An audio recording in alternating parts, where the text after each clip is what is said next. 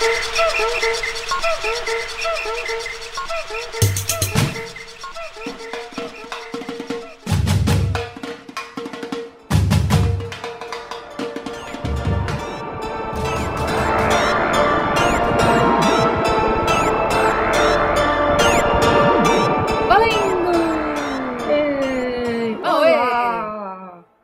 Vai apresentar? Eu ou você, Renata? Porque a gente tá aqui um pouco perdida hoje. Começa você falando, porque começa com o seu nome.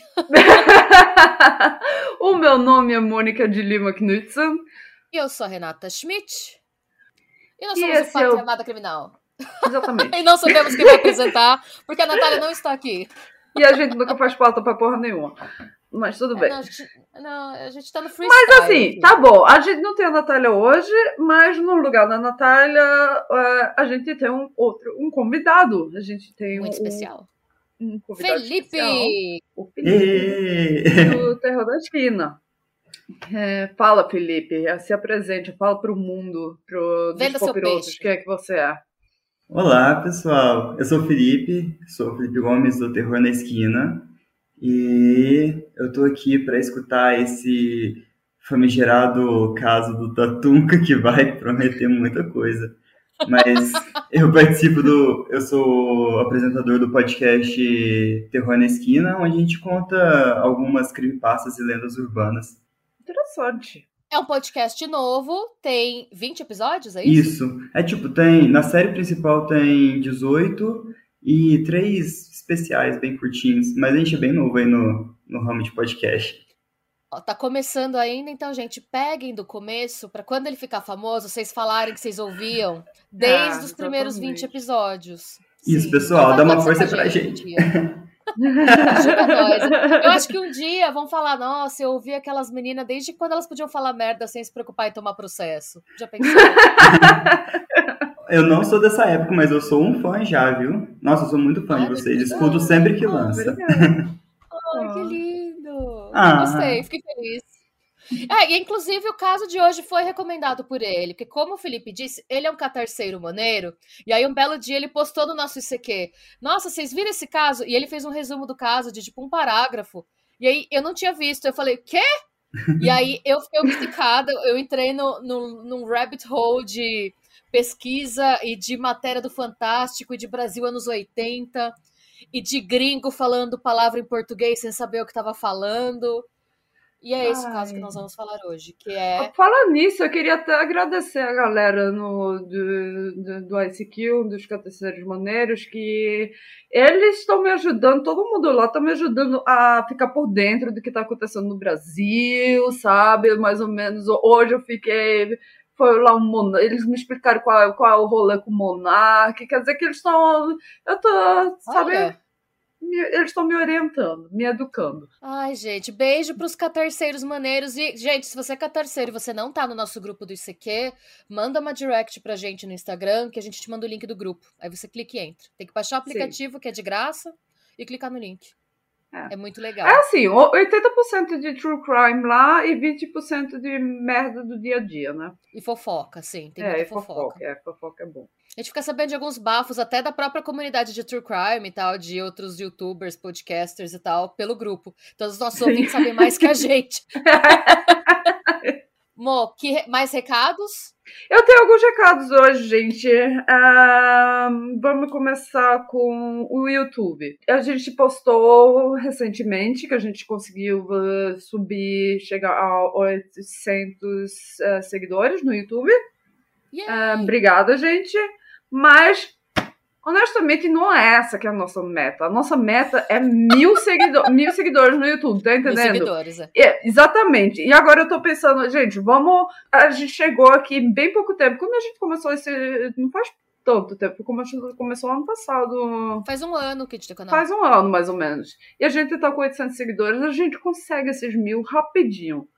Vai lá, pega, pega, o telefone da tua mãe, do teu marido, da tua esposa, do teu filho, sabe? Todo mundo tem o um YouTube instalado no telefone. Você vai lá, eles não vão nem, nem notar, sabe? Você vai lá, bota pra seguir a gente, pronto. É mais um seguidor, tá entendendo? Eles não vão nem notar. E não custa Gente, a sua desculpa pra, pra fuçar no celular do seu parceiro. Você tá lá no celular, o que você tá fazendo? Não, tô seguindo o Patramada Criminal. Exatamente. Muito boa dica. Muito ótima dica. Vamos lá, e quando a gente seguir a mil seguidores, a gente tem um, um áudio da, da dona Renata contando quando ela foi quase esfaqueada no, no puteiro. É, é muito bom. É muito bom. E é, pra ouvir essa história lá, a gente. Vai soltar isso. Sim, é. direto da Rua Augusta, para os seus corações. Quando a gente bater mil inscritos, a gente tá. Eu acabei de checar no YouTube Studio, a gente tá com 803. Então, pra gente bater mil, faltam 177, gente. Isso aí, pessoal. Desculpa, você tá muito. É, você tá. Louca, é, eu tô aqui. É, não.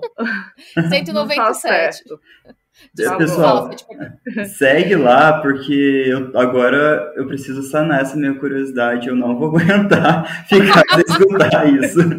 Essa história é boa, essa história é boa, a gente vai soltar. Ai, é, a gente vai, vai dar soltar. certo. Sim. Siga com os Pera recados, amor. O outro recado foi sobre no episódio da Beatriz, da Beatriz Angélica, eu falei da minha indignação, que eu não quero usar Latinx, que é errado, coisa e tal. E a maravilhosa Li, Cardoso, ela escreveu no, no Instagram explicando: Mo, colocar o ex no lugar do, do O ou A, que definiu o gênero, é representativo, pois na biologia o único cromossome que nos identifica como seres independentes de gênero seria o, e, o, o X. É, já que o masculino é X Y e feminino é XX, então o X é representativo, pois cada um se enquadra como quiser nesse contexto. Então, eu acho essa explicação maravilhosa, porque é muito lógica, tá entendendo? Você não pode combater essa lógica que está nessa explicação, então agora eu concordo e estou mais confortável de usar Latinx, que é uma palavra que eu nunca uso, na verdade, que eu não sei nem por que eu estou debatendo sobre isso, mas tudo bem. Mas obrigada, Li Cardoso, que me educando. Nossos ouvintes são maravilhosos, sempre, sempre nos educando. Eu também achei muito lógico, é claro, é verdade. Tem, tem tanto homem como mulher tem o cromossomo X, mas só que a mulher tem dois cromossomos X e o X, homem tem o X e o Y. Então é verdade, o X é representativo para os dois sexos. Ou nenhum sexo, ou não sei. Isso é uma conversa para quando a Natália estiver aqui, porque é. ela que é mais orientada. É, e outro recado aqui também é sobre o episódio da Beatriz Angélica, que eu, foi a sua sogra até que falou isso, comentou isso no Instagram, porque eu, eu esqueci. Era tanta coisa para falar, eu não sei a minha indignação, Sim. sabe? Eu esqueci de falar que a, a, mãe de, a mãe da Beatriz, quando as evidências foram, foram que a polícia prendeu ele e acharam as evidências e tudo mais. Ela, assim, ela não estava confiando muito na validade dessas evidências, não. Ela, ela, tá, ela tá dizendo que ela não confia no, no trabalho da polícia e que não sabe. E também o, é, o assassino, o Marcelo, eu não me lembro o nome dele, para falar a verdade. Ele. Como é que se fala quando você, você retrai a, a confissão? Você. Ele retirou a confissão. É, é, ele retirou a confissão e disse que foi coagido para confessar o crime. Então a gente não sabe, né? Como continua esse rolê. O mistério continua.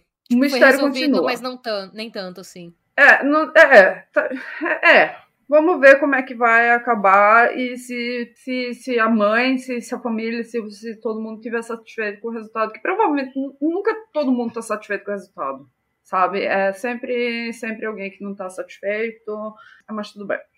E o último recadinho de hoje, eu estava escutando outro podcast e foi assim, tipo. Eu, tipo, que assim, você. Alguns podcasts ele tem um nome de, da pessoa de, de, nos episódios sobre quem é. Alguns podcasts só tem assim alguma coisa aleatória que você não sabe, você tem que começar a escutar.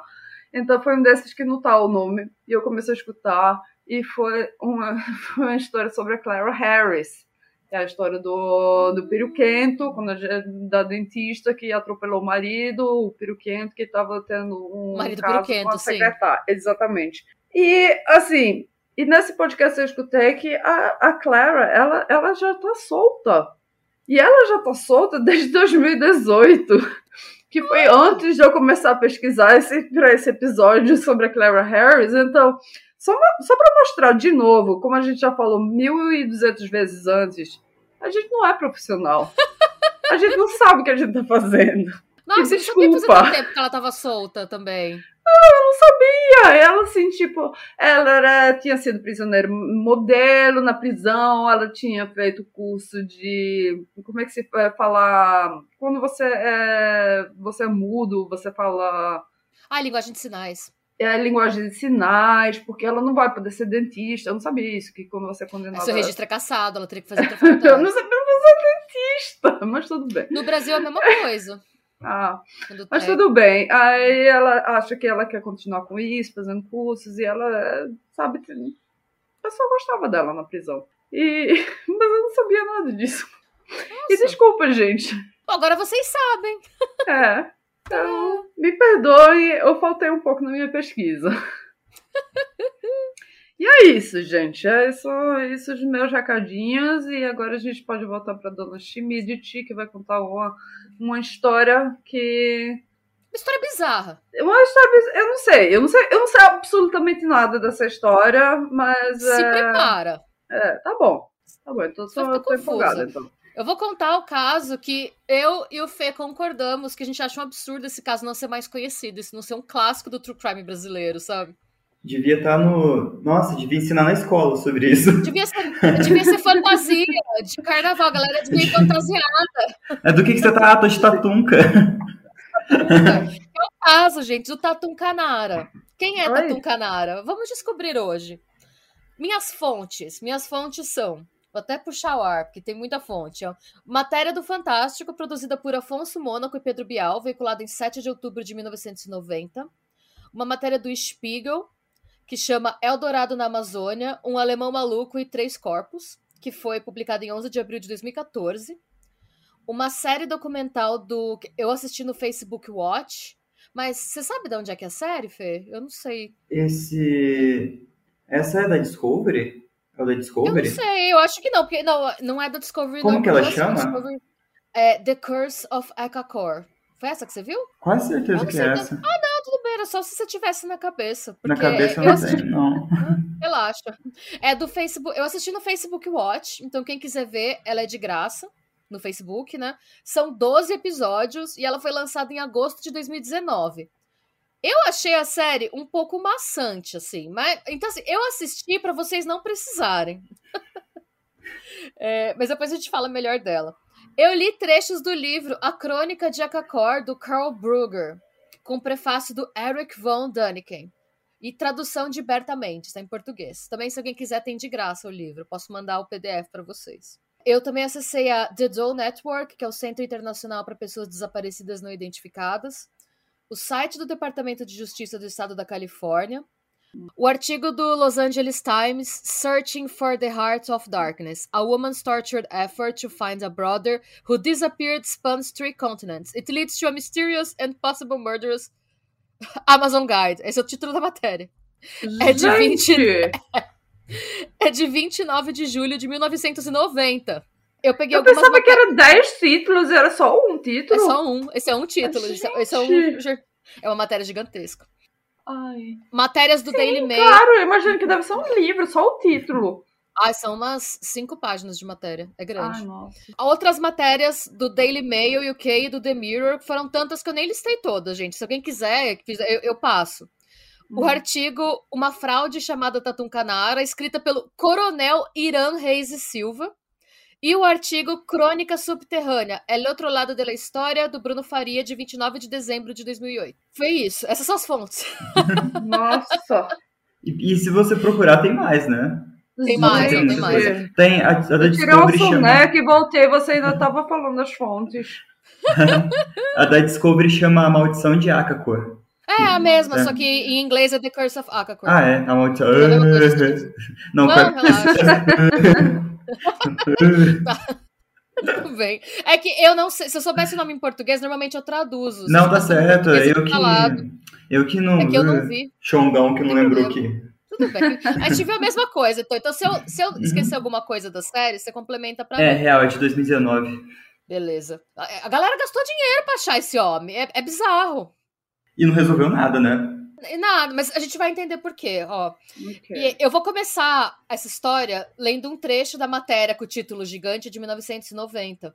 Porque foi um trecho que mexeu muito comigo e eu acho que vai mexer com a Mo também. Que assim. Hum. Porque a gente tem irmãos. Então, assim, é uma... não sei se você tem irmão também, Feio, mas é um negócio tem, que. Tem bastante. É, então, é, então, é uma coisa que eu me identifiquei muito, mas o trecho é: Sandy Reed desceu do pequeno avião e olhou de soslaio para o céu tropical sem nuvens. A tinta estava descascando no terminal deserto. O Rio Negro, o maior afluente do poderoso Amazonas, estava escondido atrás de uma tela de árvores. Apenas uma estrada esburacada cortava a selva.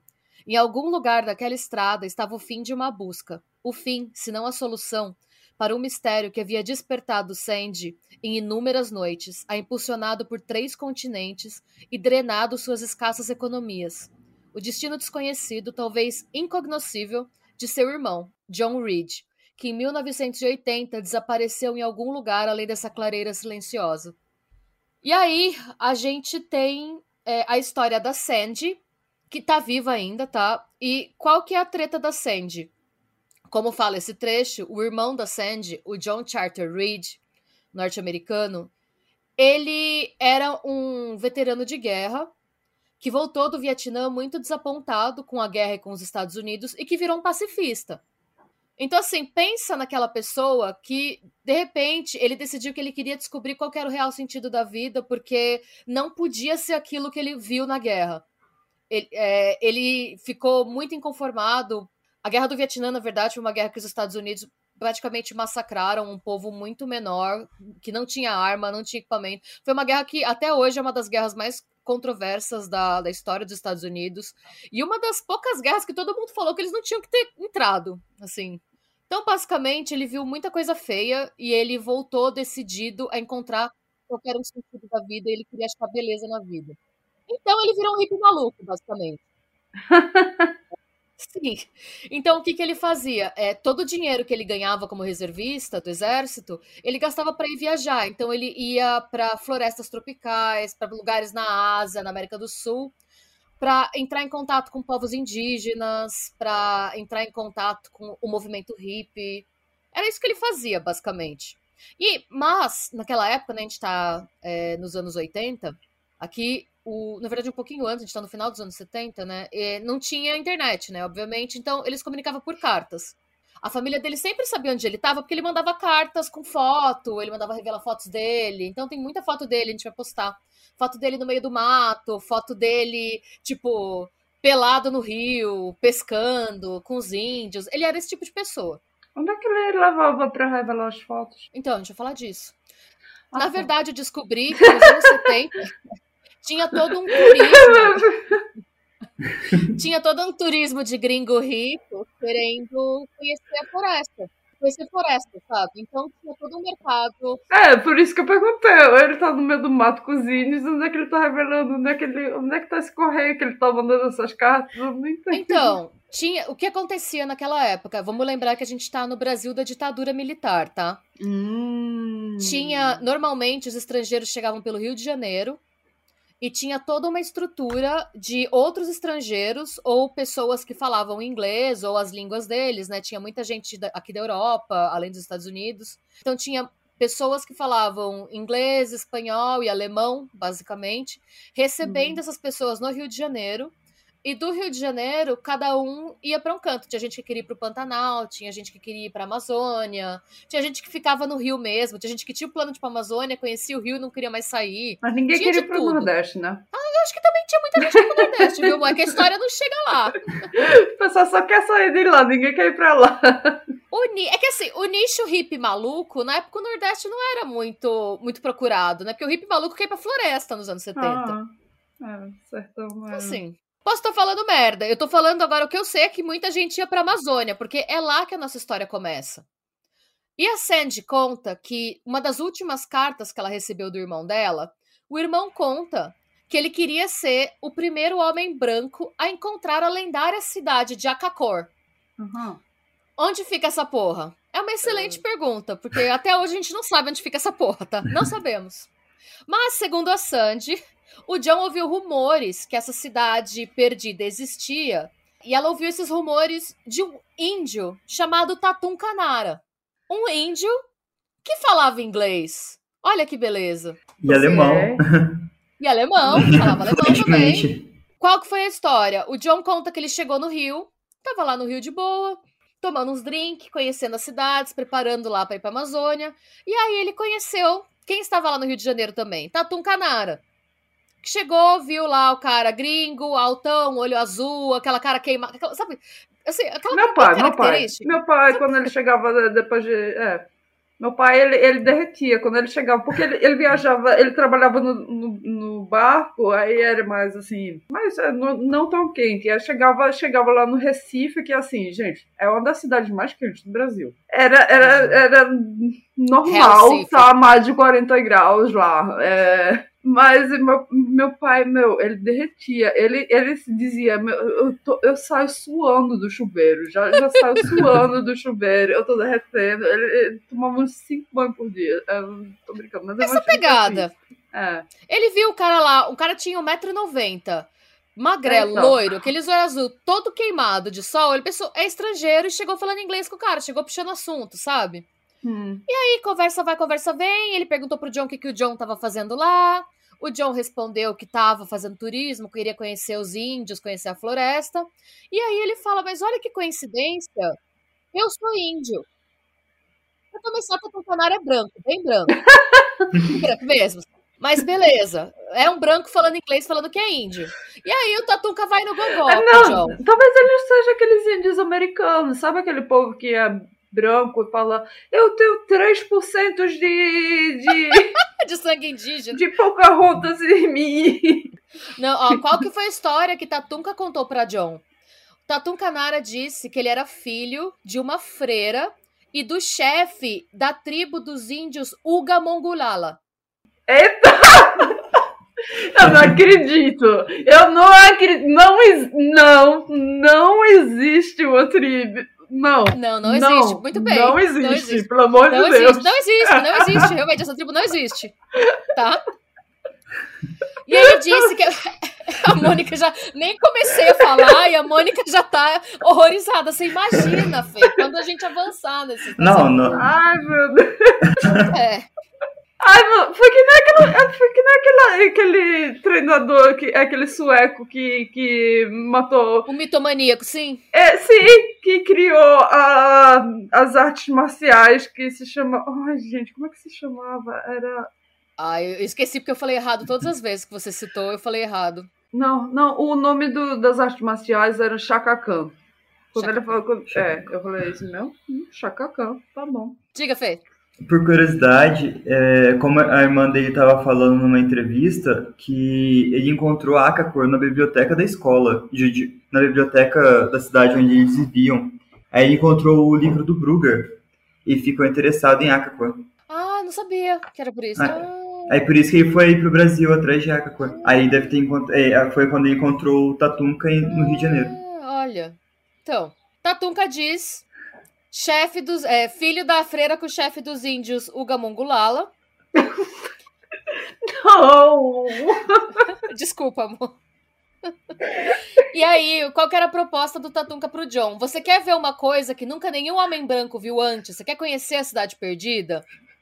E o John falou, quero. Qual delas? E aí, a Cacor. ok. Cidade, a Cacor. Mas aí, para você aceitar viver, tinham algumas condições. E essas condições foram passadas para Sandy na carta. A primeira condição era que se o John quisesse chegar lá, o John deveria aceitar viver pelo menos dois anos entre os índios Ugamongulala. A segunda condição é que o John deveria se comprometer a escrever duas cartas endereçadas às autoridades brasileira e americana, falando que ele estava indo por livre e espontânea vontade e isentando o Tatunka de qualquer responsabilidade de suas ações na floresta, tá? Você não pode fazer isso, não pode fazer isso, não. Não. Assim, se você for pular de um avião para pular de, de paraquedas, tá bom, eu entendo que você escreve um contrato desse, mas, meu, você, você encontrou um maluco num bar que tá falando que é índio, mesmo sendo branco, que falando inglês e alemão, e dizendo que tem uma cidade perdida, e os índios com nome ridículo que eu não consigo. Uga Mongulala, Mônica, Uga Mongulala. Não, o rolê começa errado aí, cara.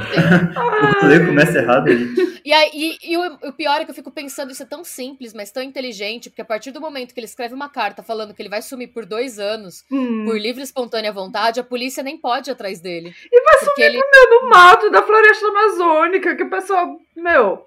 Meu irmão quase morreu quando ele foi lá de férias, com guide e tudo. Ele quase morreu. Ele pegou malária. É mesmo? Sim.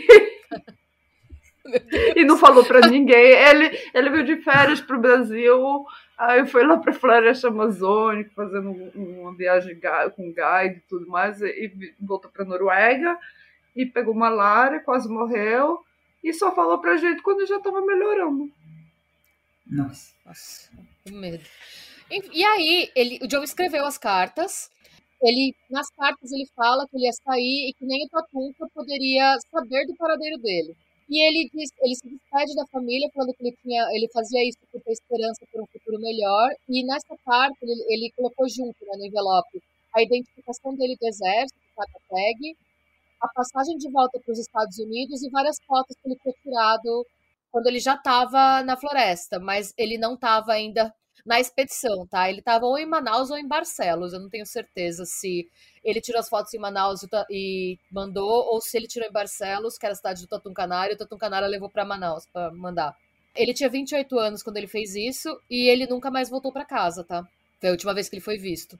E aí, ele foi entrevistado e esse documentário que eu e o Fih a gente viu, ele tem uma equipe, eles pegaram uma equipe com um ex-agente do FBI uma brasileira é, especialista em. É, ela é médica, mas especialista tipo em sobrevivência na floresta. Eles pegaram uma, uma mulher especialista em sobrevivência na floresta, um cara do TI.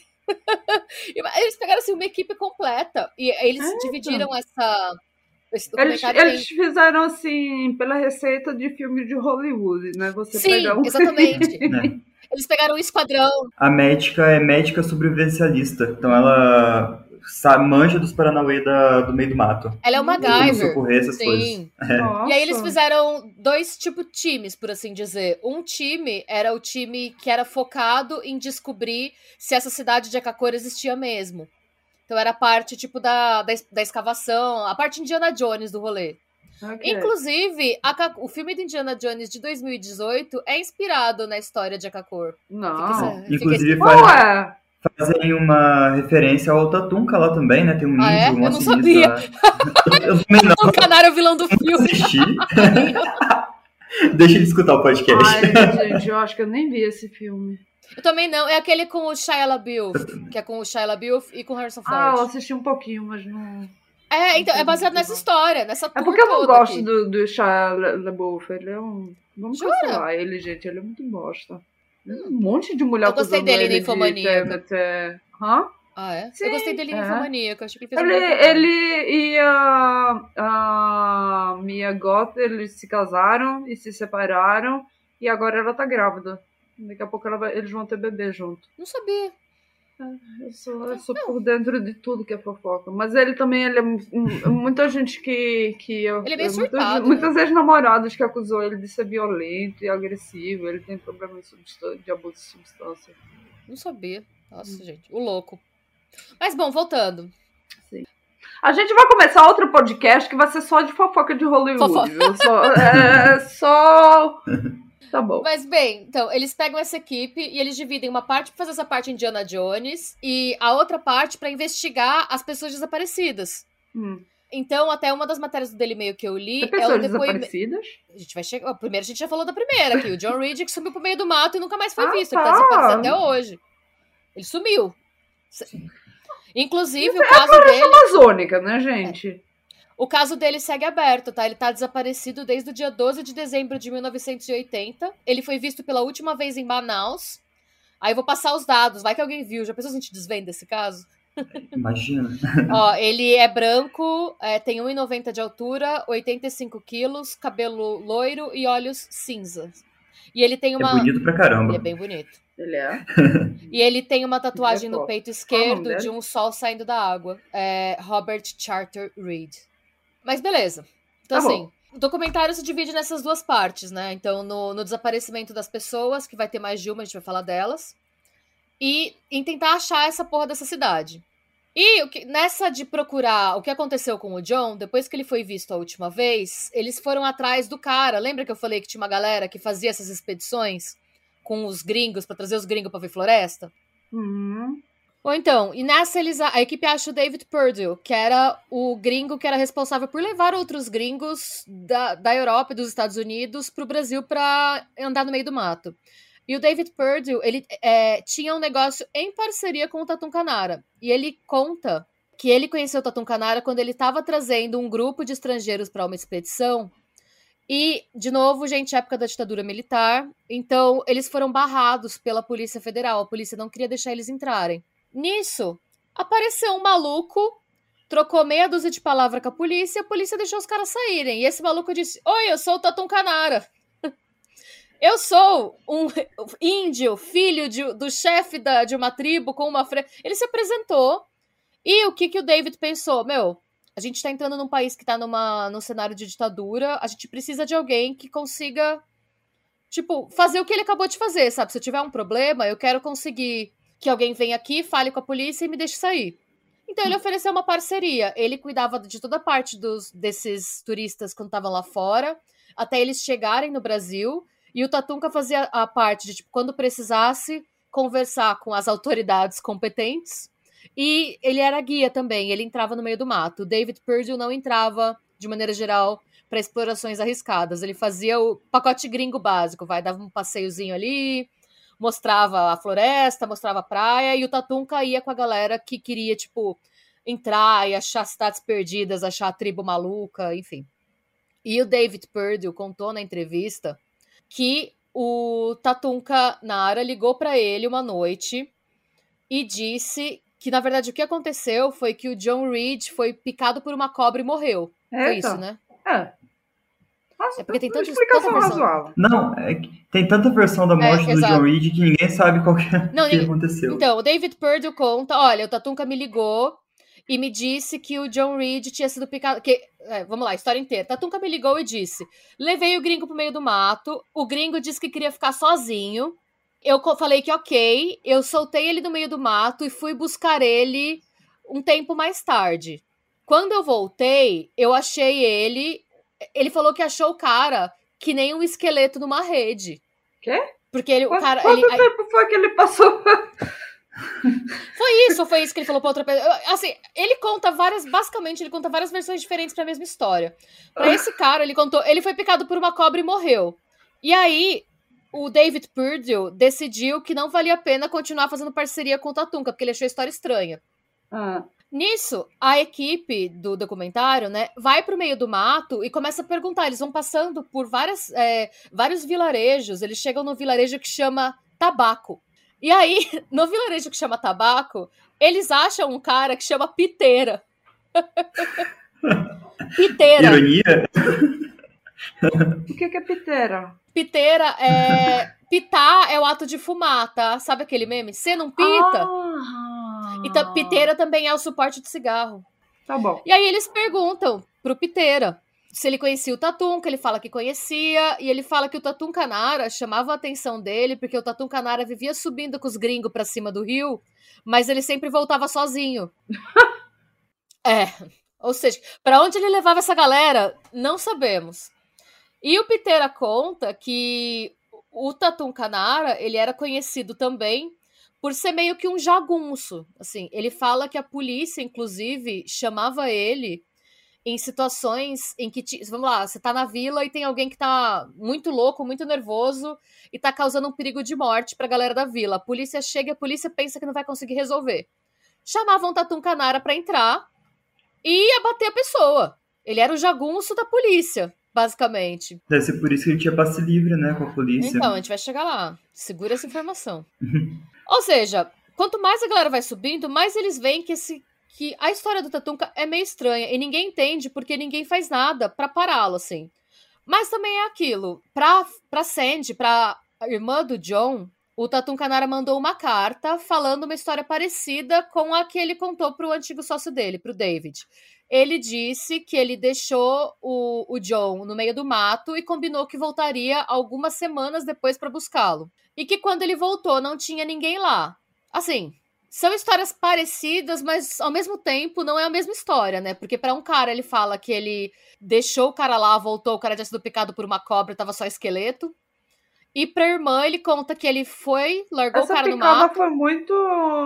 Ele vai entender que, tipo, o cara morreu e foi comido por bicho. Os elementos foram, sabe? Foram algumas ah, tá, semanas. Tá. Ah, foram duas semanas, sabe? Desculpa. Algumas semanas, foi mais. Eu não lembro se foram dois meses, foram seis semanas, foi um tempo, foi um tempo longo.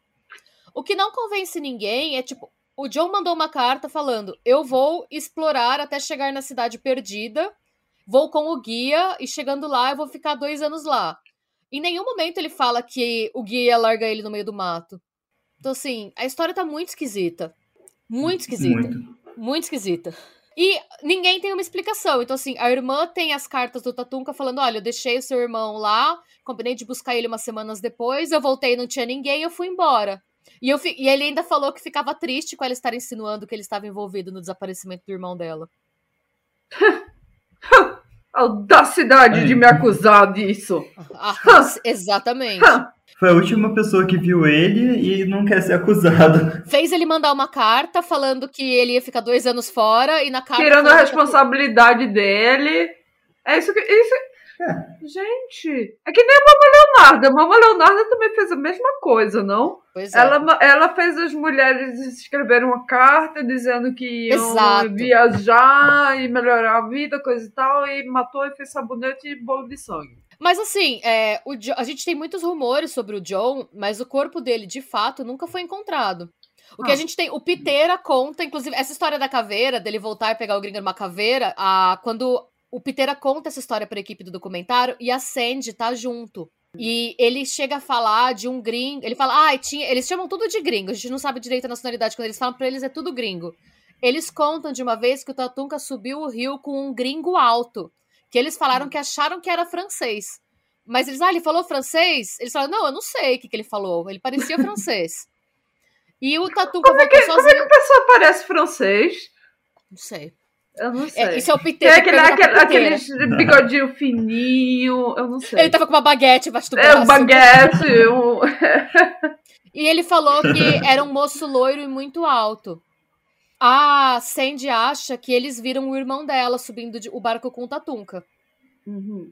Bom, não sabemos, até hoje nenhum tipo de resto mortal foi encontrado. E essa história podia ser só um grande mal-entendido se a gente não tivesse o caso do Herbert Wanner, suíço, suíço falante de alemão. Ele foi visto pela última vez em 1983, ele tinha 24 anos, quando ele foi para a Amazônia com Tatum Canara. Gente, para de ir para a Amazônia e entrar. Com Tatum para, para de entrar com, com, com, do mato com o Tatum Canara. Não, não tá dando certo.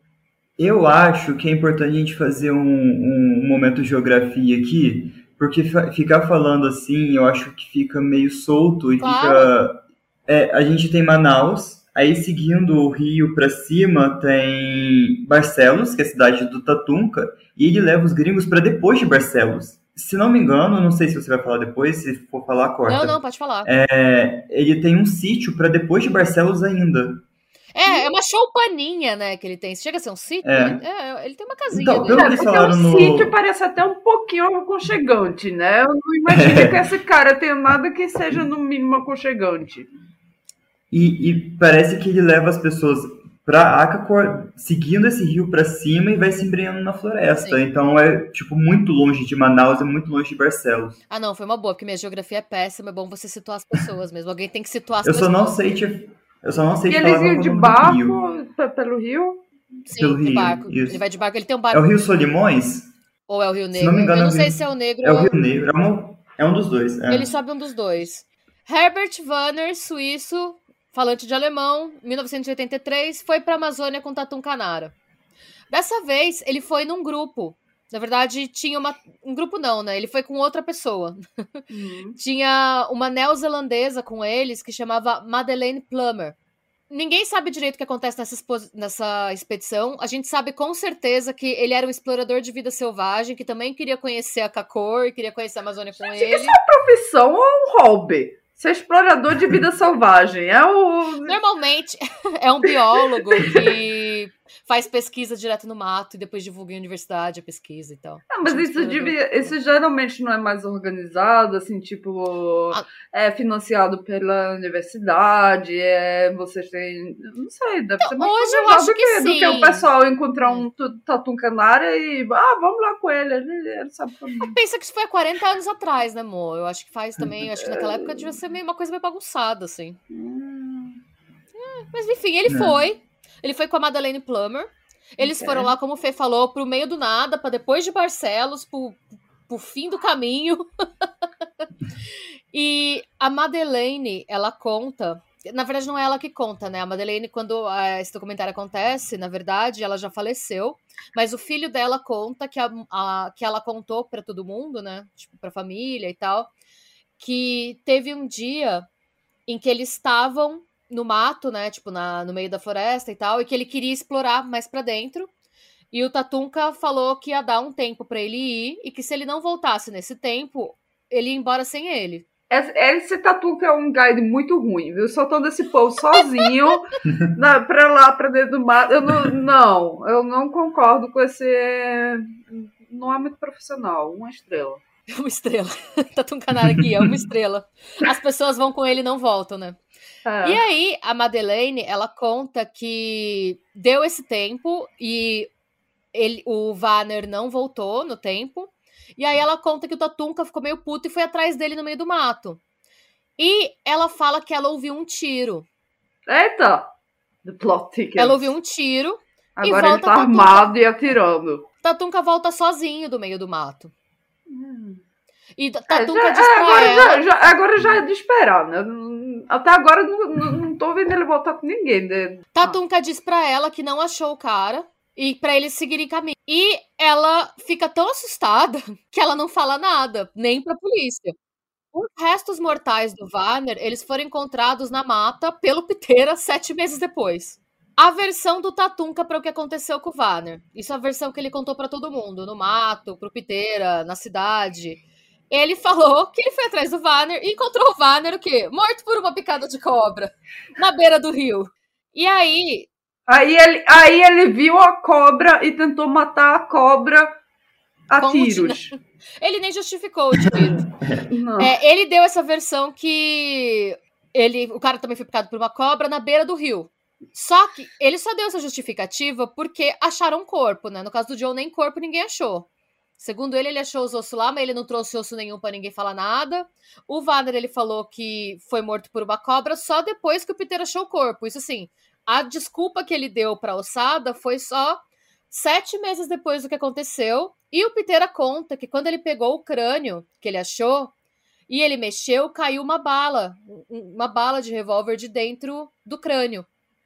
Ei. E ele fala que ele Suspeito. não. Então, é isso, é isso. Na verdade, eu ia perguntar se eles tinham achado alguma bala no corpo quando acharam o corpo. E ele conta que ele não só achou uma bala, ele achou um cartucho de bala de bala alemã trazida Eita! pelo Tatunka. Isso é muito especial, viu? No meio do mato você achou uma bala alemão. Isso é um. Não. É... Yeah. Que o Tatunka tem, né? Agora é o quê? A, a, a bala da Segunda Guerra Mundial também? Não, não, calma, você vai, saber quem que é, o, que, que é a história de Tatunka. Okay. E aí perguntam pro, pro, pro Piteira, né, mano? Você, você fica Ele é o Hitler! É o Adolf que fugiu pro. Meu Deus! Tatunka Hitler. Tá vivo! O, o Piteira fala: Não fico nervoso de estar perto dele, porque estou sempre do lado dele para não deixar ele fugir. Essa é a fera que eu tenho ao meu lado. Se você deixar ele sozinho com você e ele contar as histórias dele, e você for pagando ele, pagando ele, até ele não ter mais como se livrar de você, ele vai ter que usar os métodos dele para continuar. É isso que o Piteira diz de Tatuncanaro. Estou citando. Ok. E aí, cerca de 2 mil dólares em cheque de viagem no nome do Warner foram sacados em 84, um ano depois dele ter morrido, tá? Hum. E tinha uma, uma assinatura falsificada do Vanner. Por que, que essa conta estava aberta um ano depois que ele tinha morrido? Cheque de viagem, Mo, naquela época era assim, não era uma conta. Você tinha um cheque específico que você podia descontar. Você, era tipo um cartão pré-pago, mas versão cheque de viagem, que você podia descontar em qualquer lugar do mundo. Uhum. Não é uma conta no banco aberta. Era um negócio que ah. faziam antes de ter cartão para você poder usar dinheiro sem ser roubado, sem ter sua conta roubada. Então, roubaram 2 mil dólares de cheque de viagem no nome do Vanner. E a assinatura era a assinatura do Vanner, mas um perito comprovou que foi uma assinatura falsificada. 2 mil dólares em 84 era muito mais dinheiro do que é hoje. E na mesma época, Tatum Canara comprou um barco novo. Meu Deus, que coincidência que maluca! pois é, ele comprou um barco novo para levar ainda mais turistas estrangeiros rio adentro. É... Ai, gente, isso não tem cabimento, cara. Gente, por quê? E... E eu tô seguindo ordem não, assim, cronológica. Assim, assim, só lógica. Por que, que ele comprou um barco pra levar. Pra ele quê? já tinha um barco. Ele, a mãe comprou um barco maior. Porque ele, é isso que ele fazia, ele levava turista. Ai, Mônica, isso só vai escalonando, vai piorando cada vez mais, cara. Não adianta. Nossa. Ah, eu, entenderia, gente... eu entenderia se ele tivesse pelo menos a reputação de ter levado pelo menos uma pessoa de volta, tá entendendo? Eu entenderia, assim. Mas muita gente voltou, tá? Ele ah, levou voltou? muita gente. Algum, muitas pessoas voltaram. Hum. Muitas pessoas que ele levava, que iam, voltavam com ele. A de qual era a diferença? Era você ir sozinho ou você ir num grupo grande? Hum. E quanto dinheiro você levava com você? Mas, mas se ele comprar um barco maior para levar mais pessoas, então, então ele não vai poder matar mais gente. Não? Não, não necessariamente. Ou vai matar mais gente de uma vez? Eu não entendo. Porque assim, Ai, ele ganhava dinheiro com toda a viagem que ele fazia. É que algumas viagens, eu acho que chegava num nível para ele que valia mais a pena ele matar a pessoa do que ele seguir fazendo rolê. Porque ele ganhava de todo mundo que ele levava. Ele não levava por bondade no coração dele. Cada pessoa pagava um valor e um valor barato, né? É, e era um guia de viagem, né? Era um guia de viagem. É era que algumas pessoas dele. Topavam conhecer. Porque muita gente não queria conhecer a Cacor. Muita gente só queria ver a floresta. Parece Mas... que ele matou quem queria conhecer a Cacor, né? Ele que foi o, John, o David, David, né? Se não me engano. Ele estava tentando David. criar uma lenda. Ou, ou a Cacô existe e ele estava fazendo sacrifícios. Olha só, uma boa teoria. É. E a gente vai chegar agora em Karl Brugger, um alemão. É, é, engraçado, porque na matéria do Fantástico eles falam alemão ocidental, porque é de antes de cair o muro de Berlim e de antes de acabar a União Soviética. Então, sem era alemão ocidental ou oriental. É, o Karl Burger, ele é, ele é alemão. Ah, eu não me lembro qual qual. O que é o Ocidente e Oriente? Ocidental qual? é o lado capitalista. Ah, ok. Ele era alemão ocidental, jornalista e autor do livro A Crônica de Akakor, que fecha o ciclo John leu antes de vir para o Brasil. Isso. E o, o Karl Brugger, ele fez uma expedição com o Tatum Canara para achar essa cidade. Eu acho que ele foi a única pessoa que foi ver essa cidade e voltou vivo. Porque a proposta ele dele. Ele viu a cidade? Não. A proposta dele era escrever um livro sobre a expedição. E aí o Tatuca pensou: nossa, esse cara vai escrever um livro, a gente vai ficar muito rico. E aí ele foi. Mas não tem a porra da cidade para escrever o um livro! Mas. Meu! O livro vem. O livro vende, mãe. As pessoas compram. O menino não leu o livro da biblioteca, as pessoas leem. Eu não li essa porra agora. Ele, ele contando a história. Ah, mas você não leu por causa da cidade que. Não, não, não li. É. Mas, meu, pensa, pensa um pouco no tempo que era. Era uma época que as pessoas estavam toda nessa vibe mística. Essa pegada meio Atlântida. Essa hum. pegada bizarra de, tipo, vamos encontrar a, os aliens, o Triângulo das Bermudas, enfim. E tava no meio da Guerra Fria também, né? Guerra Fria, sim. Eu tive essa conversa com minha filha, ela teve uma lição que era sobre os os cinco maiores mistérios do mundo. Ah, um era o, tri, o, Triângulo das Bermudas. O Triângulo das Bermudas, outros era o Yeti. O, o Yeti. É, eu também. E também foi o, o, o monstro do Loch Ness. Eu falei pra ela, é Nessie! Antes de começar a saber a foto, é Nessie! Ela, que é Nessie? É o monstro do... Mas é tudo bem. Bom, e aí eles fizeram a expedição, e é engraçado que o Carl Brugger vai contando, ele fala que o Tatum Canara, ele é um índio, mas ele é muito mais claro do que os índios. E aí E é, é, ó, gente, de novo, um livro escrito no final dos anos 70, então tem uns termos meio racistas, aí ele descreve o Tatunca como mestiço, e conta da expedição, eles entravam não no meio do pode falar mestiço, não? Ah, hoje é um termo meio racista.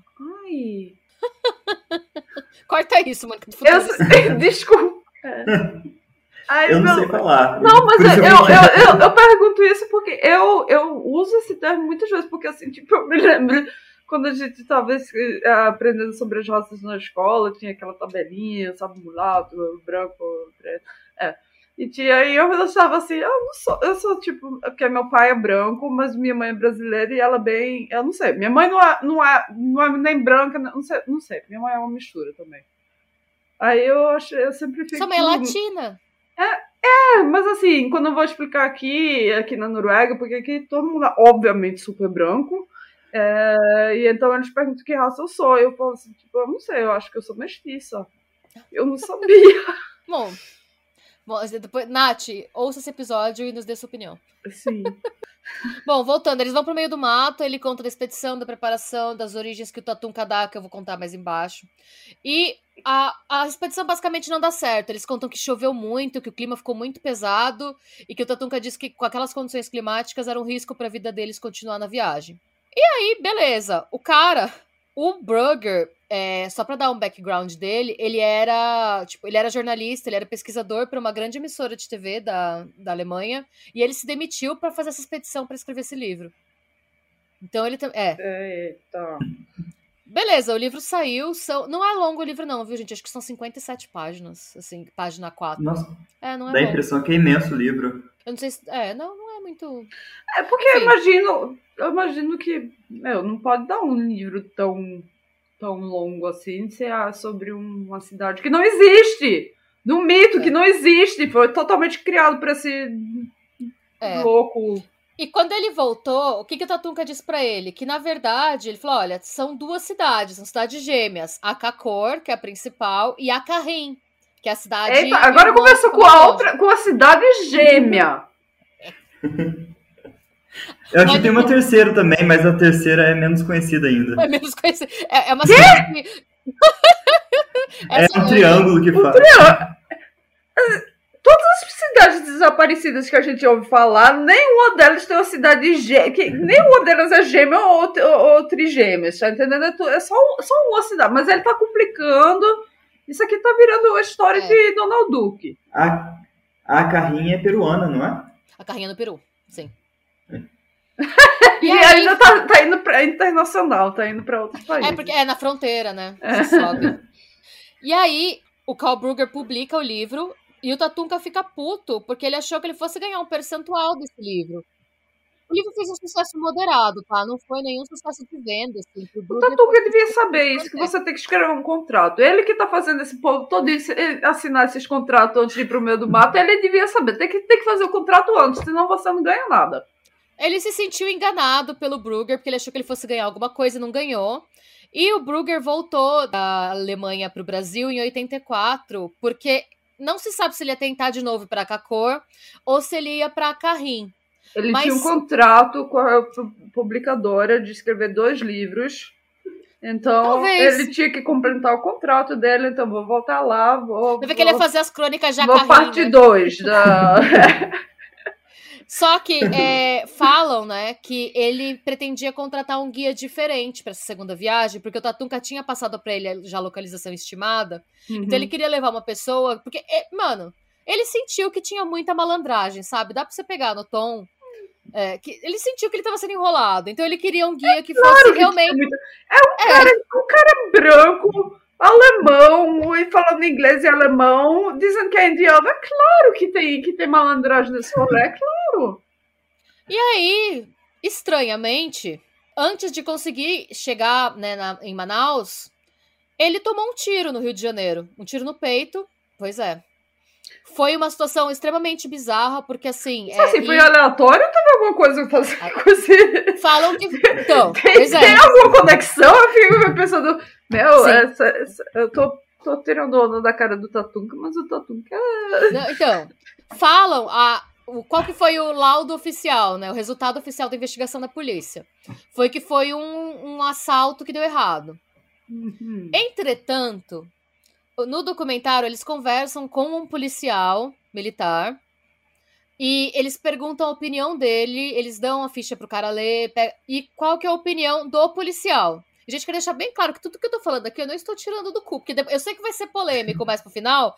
Tudo isso aqui, as fontes, vocês ouviram todas as fontes. Então, isso não é a opinião da Renata, isso é o que aconteceu. Okay. Depois eu vou dar minha opinião. É só porque eu, eu tenho certeza que eu, que eu vou tomar hate nesse episódio do que eu vou falar mais pra frente. Mas beleza. O policial disse que nos anos 80, no Rio de Janeiro, assalto para estrangeiro com arma de fogo era extremamente raro porque era um país vivendo de uma ditadura militar. Você ser pego com uma arma de fogo no centro da cidade, queria dizer que você ia ser no mínimo torturado ou mandado para uma prisão muito pior do que. Não era bom o cenário, a pena era desproporcionalmente alta ao que você fizesse. Okay. Assim, pelo que o policial falou. Então, assim, ele, ele fala que nos anos 80, no Rio, tinha muita arma de fogo, sim, mas as armas ficavam nos morros. Hum. Era muito difícil o bandido descer armado. E Outro detalhe é que nenhum dinheiro foi levado. E nenhum documento foi levado. Nada foi levado. O cara tomou um tiro aqui na roupa e quem quer ter tirado correu. E o atirador nunca foi encontrado. E aí, qual que é a teoria da. Será que a polícia militar tem alguma coisa a ver com isso? Assim, sendo. Chegar um lá. Ah, desculpa, mas eu tô. Tudo bem, não. Sabe, não, sabe, minha, minha cabeça, meu cérebro tá trabalhando extra a gente fica se perguntando como que tudo isso acontece e ninguém fala nada, sabe? Porque uhum. assim. E aí, qual que é a conclusão? Tinha uma outra pessoa com o, com o Brugger, e essa outra pessoa não se feriu. Essa outra pessoa que tava com ele conta que eles estavam lá, ele tomou um tiro, eles estavam saindo de um restaurante. E uhum. ele tomou um tiro, ele tomou um tiro, não deu tempo nem dele pegar a carteira para entregar para a pessoa. Então, e Tatum Canara, a gente sabe que ele, ele, ele encontrava os gringos no Rio de Janeiro, né? Então ele conhecia hum. muita gente do Rio de Janeiro. Mas a outra, então, a, a, outra pessoa que, que tava lá disse que, que ele tinha tentado ser, ser assaltado, que alguém pediu a carteira dele. Ele só falou. O que a outra pessoa conta é que chegou alguém, corre, um, passou um, uma pessoa, um moleque, uhum. é, falou alguma coisa para ele, que eles, eu, eles não falavam português, né?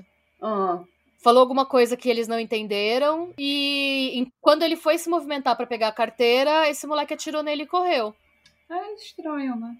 Bem estranho. O caso também uhum. nunca foi resolvido. É considerado um assalto que eles não acharam quem foi. Uma tentativa de assalto que deu errado. Uhum. Que que tá... E aí, ó, uma coisa curiosa. E eu tenho isso, a matéria do Fantástico. Quem quiser ver, a gente vai pôr trecho no nosso Instagram. Uhum. Tatum Canara diz que o Carl Brugger tinha feito uma tatuagem igual a dele, que é uma tartaruga, no peito. E Tatum Canara diz que Carl Brugger tomou o tiro no lugar em que ele tinha feito a tatuagem. E que ele tinha tomado esse tiro no peito como uma maldição, porque só as pessoas da tribo do Tatunca podiam fazer tatuagem. Aí é... fica. Gente, é, é... não tem tartaruga no, no meio do mato. Pois é.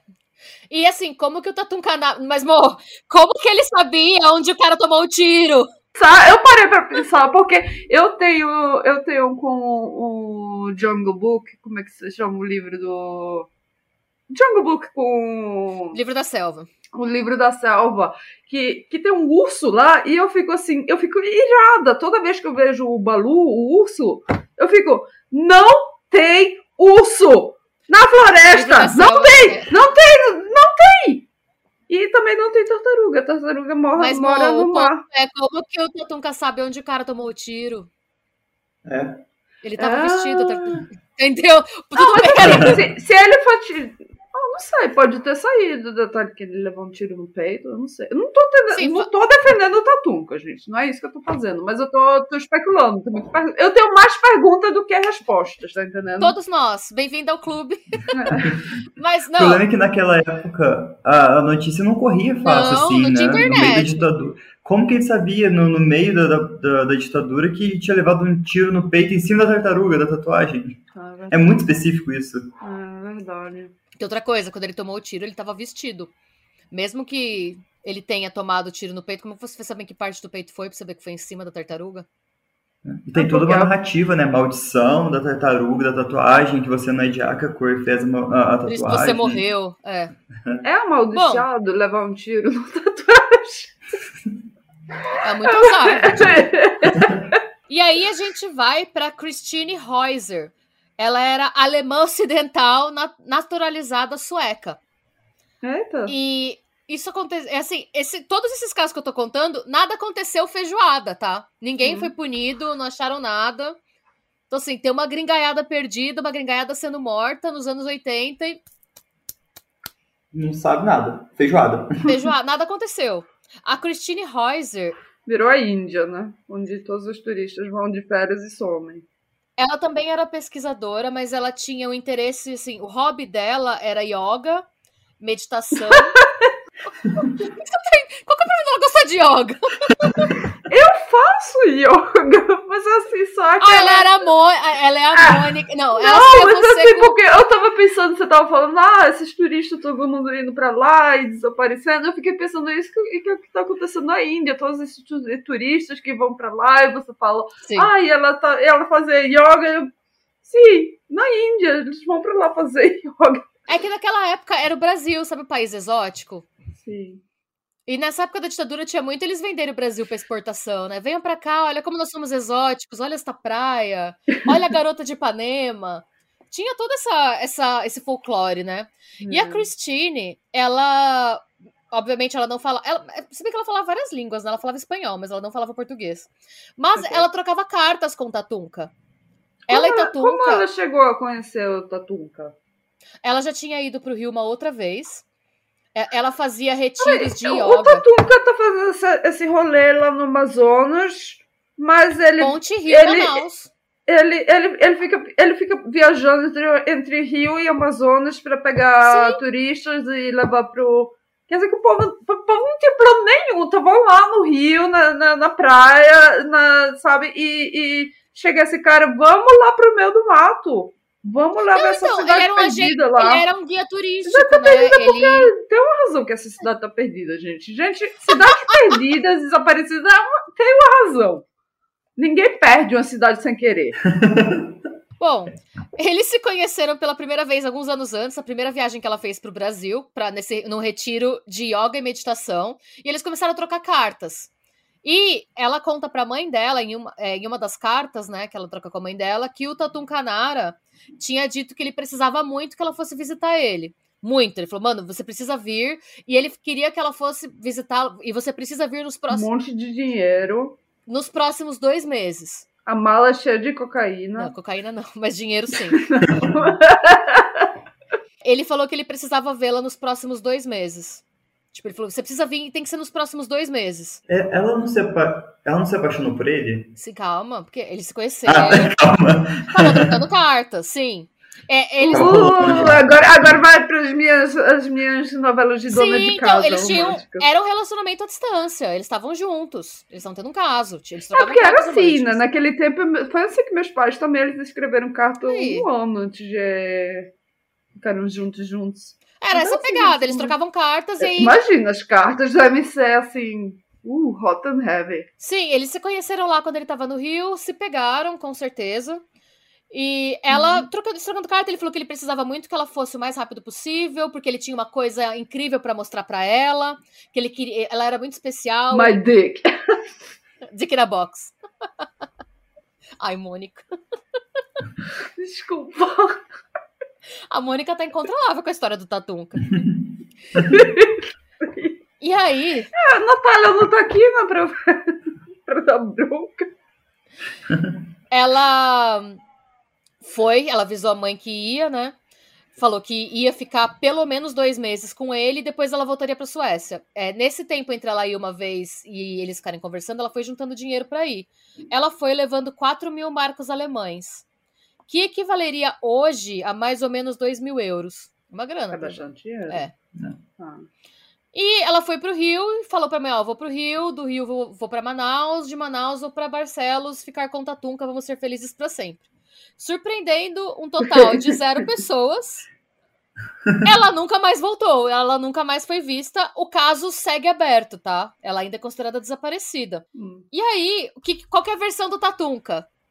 Ela não foi picada por uma cobra, calma. o Tatunka diz que é, que é, é só homem que é picado por é. cobra, né? Tatunka fala que ele que nunca foi um romance, apesar de todas as cartas provarem o contrário. porque a mãe tem, né, nas coisas dela, nas quais ficaram as cartas. Ele fala que ele nunca teve nada com ela, que eles se conheceram no retiro, ficaram amigos, e ele disse que ele poderia levar ela para conhecer o resto do conhecer Manaus como guia, Manaus não, né, Amazônia como guia. E ele fala que no hum. da viagem ela falou para ele que em outra vida eles tinham sido casados e ele falou que ela exigiu fazer sexo com ele e ele não quis. E aí ele falou que ele só devolveu ela para onde ele pegou ela, pro ponto em que eles se encontraram e falou para ela ir embora depois que ele nunca mais Essa mulher ela. está me assediando sexualmente. Essa mulher Eu não... pois é. E isso aconteceu nunca na vida de um homem. Nunca, nunca aconteceu isso. Já, já assim, quando, quando ele começa a contar essa história, ela, e ela estava querendo dormir comigo e eu disse não. Aí você já fala, isso nunca aconteceu. Nunca, na, na história da humanidade, isso nunca aconteceu. Pois é. E aí, isso ele conta pra. Né, quando ele foi é questionado pela mãe dela, também por carta, a resposta sempre. Né, ela tem as cartas dele, ele responde em alemão pra mãe dela. E ele fala também pro, pro pessoal da vila, ele fala só que ela tentou dar em cima dele que ele jogou ela para fora do barco. Mas é, é o Amazonas? É perigoso, ele não pode. Gente! Tem piranha, tem jacaré, tem, tem, tem tanta coisa lá. E, e, é tudo, tudo, sabe, aquela, aquela água que é to, toda marrom, não dá pra ver porra nenhuma lá. E aí você fica se perguntando, mano, como que tudo isso tá acontecendo e tá todo mundo de boa, né? E aí, é, eles conversaram no documentário com o Julian, que é um repórter investigativo da Alemanha. E esse repórter investigativo disse que, na época, a polícia brasileira não autorizou a polícia alemã a entrar na Amazônia para investigar. E aí, vai pra a polícia... Vocês são muito pálidos. Sei lá, qual que é o... Desculpa, eu vou continuar, eu vou parar. Você, você incorporou a Natália nesse rap, né? Ela tá o Carlos Alberto. então, a Polícia Federal do Brasil reconheceu em 1990 que ela estava investigando os desaparecimentos, esses todos que eu contei, mais os desaparecimentos separados de um austríaco e de uma mulher da Nova Zelândia, todos vistos pela última vez com Tatuncanara. Ta... Isso é gente que a gente já, já falou dessas pessoas, é, né? Tem... Não são pessoas novas. Não, não, da... essas duas são, né, são ah, novas. Tá, tá bom. Só que o governo brasileiro, em 1990, não divulgou mais detalhes. Tudo que o governo brasileiro disse é estamos investigando os desaparecimentos, né, dessas, dessas três pessoas. Uhum. Dessas, é, são três desaparecimentos e uma morte. Mas a morte nunca foi ligada diretamente ao Tatunca, só não foi mais investigada. Mas estamos investigando esses três desaparecimentos, mais os desaparecimentos de um austríaco e uma mulher da Nova Zelândia. Todos vistos pela última vez com o Tatuncanara. Hum. Então, tem cinco pessoas que foram vistas pela última vez com ele. Dessas cinco, quatro desapareceram e uma com certeza morreu, que a ossada foi encontrada. O hum. Tatunca negou envolvimento nos assassinatos em declarações às autoridades brasileiras e a um agente consular dos Estados Unidos. Ele contou que o Reed. Por que, que Diga. Ah, era. Ah, ah, tá bom. Não, eu pensei porque os Estados Unidos entrou O John Reed, né? O é primeiro desaparecido de lá. Sim, é uma das vítimas americanas. E aí, o John Reed e. Pelo, versão do Tatunca, o John Reed e o Vanners fugiram no meio do mato, se esconderam no meio do mato quando ele pediu para eles voltarem com ele.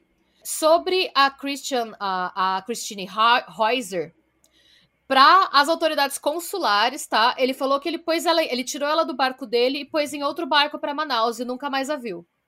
E ele disse que ele fez a mesma coisa com o homem austríaco e com a mulher neozelandesa. Uhum. E aí, tudo isso foi dito, mas assim, a gente, a pergunta que não quer calar é quem mas, é. assim, eu imagino que.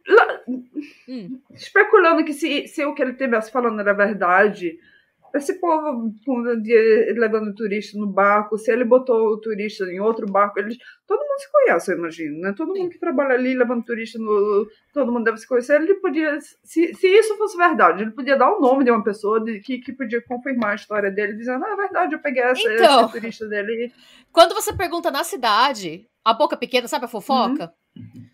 Sim. Inclusive, no documentário, a médica lá que o Fê falou que é, é, A gente ama a fofoca, né, gente? É, a médica que ela tem experiência em. É, gente, eu ia falar survivalismo. É em.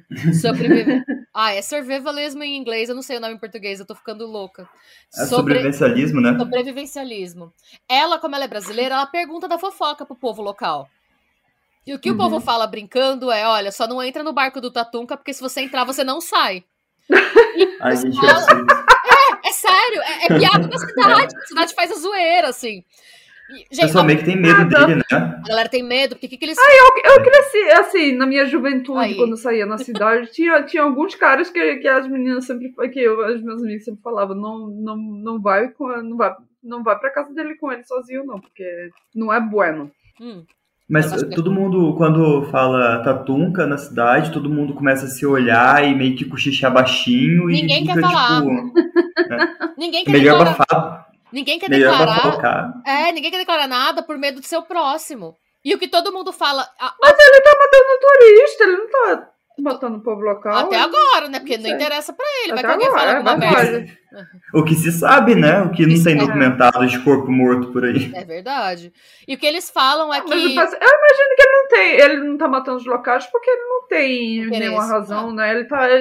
Já, não, que a gente sabe. Pelo que eu tô entendendo, ele tá, ele tá matando as pessoas por dinheiro. Não, e, e aí, guarda essa informação. Os vizinhos dele ah. não tem, né? E aí, ah. assim, aquele, a, a fofoca da boca pequena é Tatum Canara faz o que quer na cidade, mas ninguém faz nada com ele porque ele tem costas quentes e muito dinheiro. Basicamente é isso. E ele tem muito dinheiro porque ele rouba dos gringos que ele mata. É isso. Mas aí a gente se pergunta quem, da onde surgiu essa pessoa, né? Porque a Terra não cuspiu um maluco. Porque essa história não é verdade. A gente já sabe que ele não é filho de um chefe índio com uma freira. Que ele não mora na Cidade Dourada, assim. Qual que é o nome de Tatum Canara? Hans Gunther Hawk. Adolf Hitler. Não. Quando foram. Tem uma coisa que o Tatum Canara sempre fala. Que ele nasceu, que ele é brasileiro, que ele nasceu na Amazônia, e ele dá uma certidão de. Ele dá, ele dá um documento, ele tem documento brasileiro, isso que é mais foda.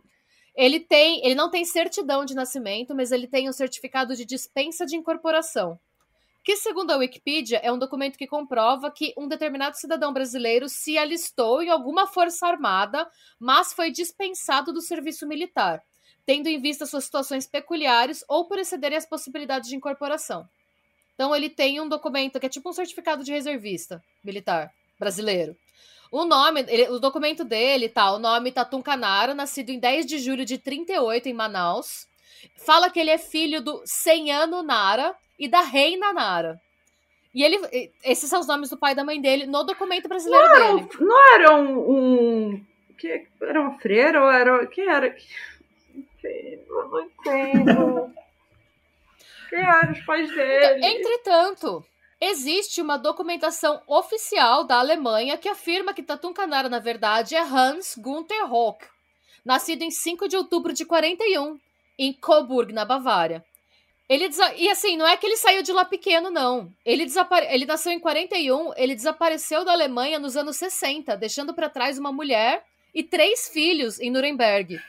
Qual que é a história? Isso aí é a parte. Isso aí, eu já, eu já escutei tantas vezes esses caras fodidos, sabe, dando fora. O Karl Tanzler também é alemão. Fez a mesma coisa, Exatamente. a mesma putaria. A mesma putaria, é isso mesmo. A diferença é que ele não virou um índio.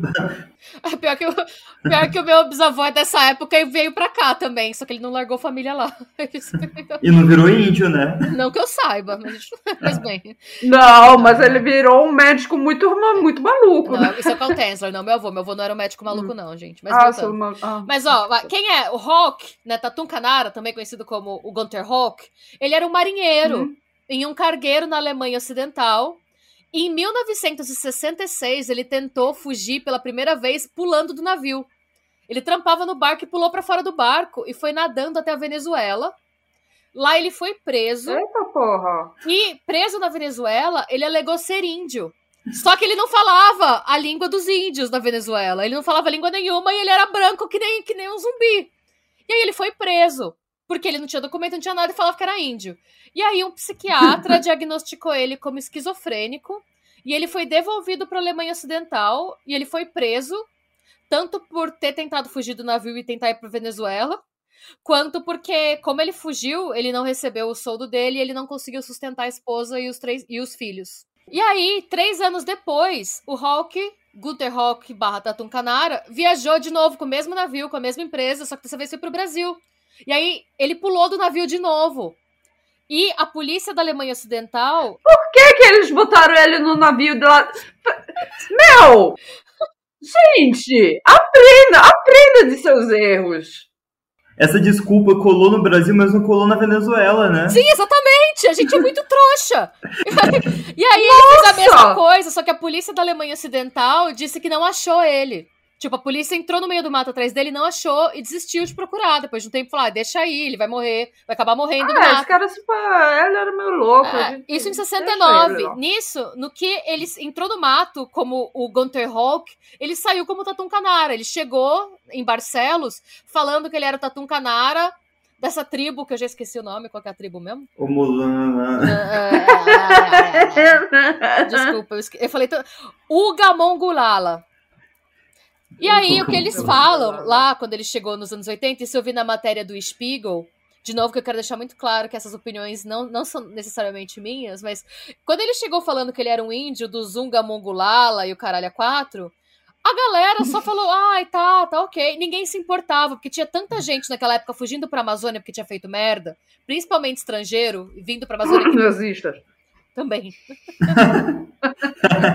É, tanto, tinha tanto, é, tanto gringo. Fazendo... Sabe quem mais vai ter que fugir? Desculpa te cortar. Não, Sabe quem mais vai ter que fugir para Amazonas? Monark. Sim, daqui a pouco o Monark está lá, inclusive. Falando que seu nome é, sei lá, Sossunco. Não sei. Que nome você daria para.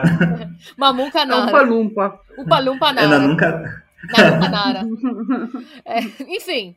Ele saiu dando esse migué, e aí o que, o que a galera conta é que ele chegou falando isso, todo mundo de lá sabia que não existia essa tribo, mas como ele não incomodava ninguém, ele só era esquisito, a galera deixou pra lá. Nisso, ele, ele casou com uma brasileira, e eles têm dois filhos adolescentes. E aí, em 89, a ex-mulher do Rock viajou, paga por uma revista, pra Barcelos. uma revista da Europa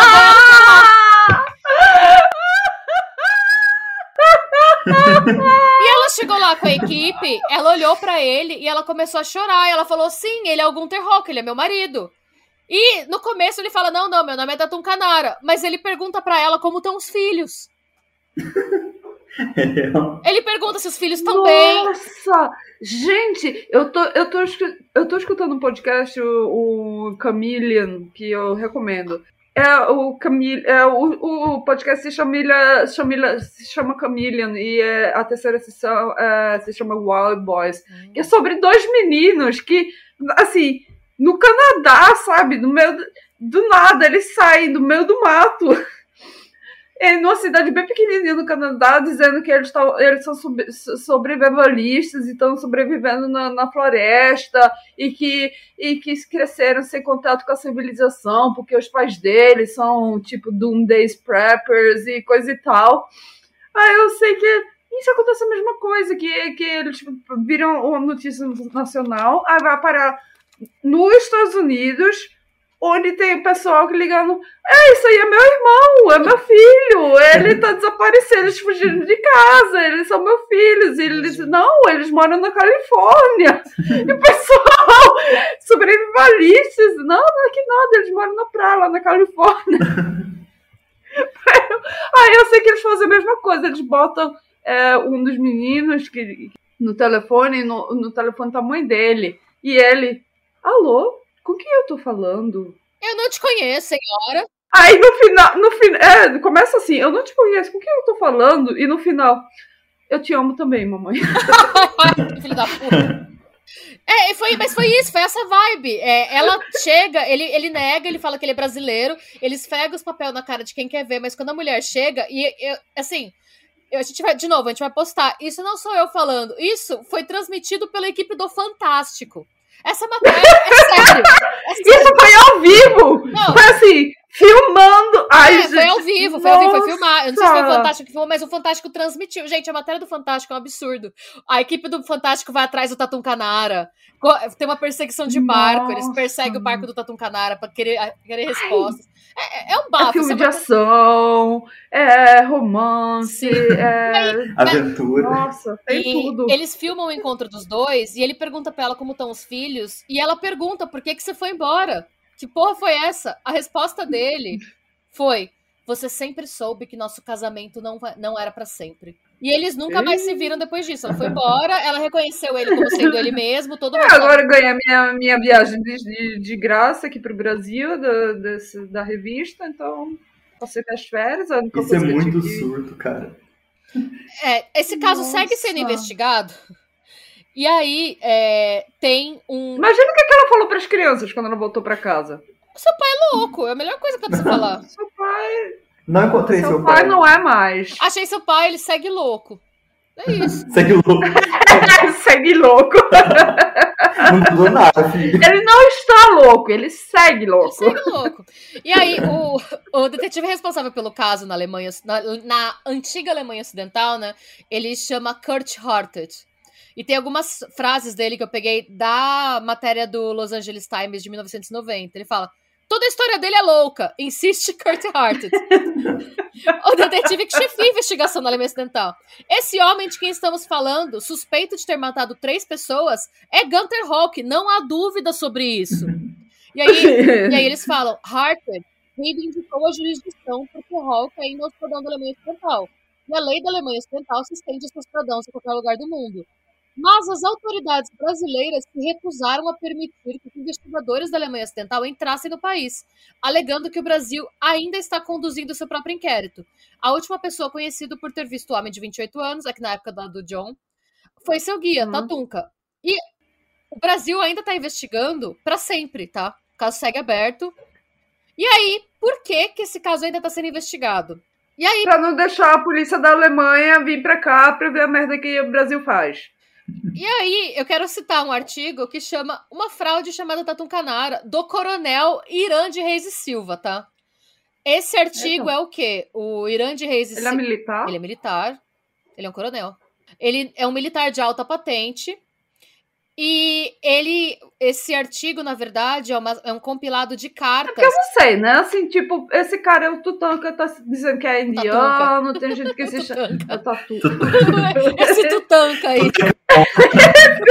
esse...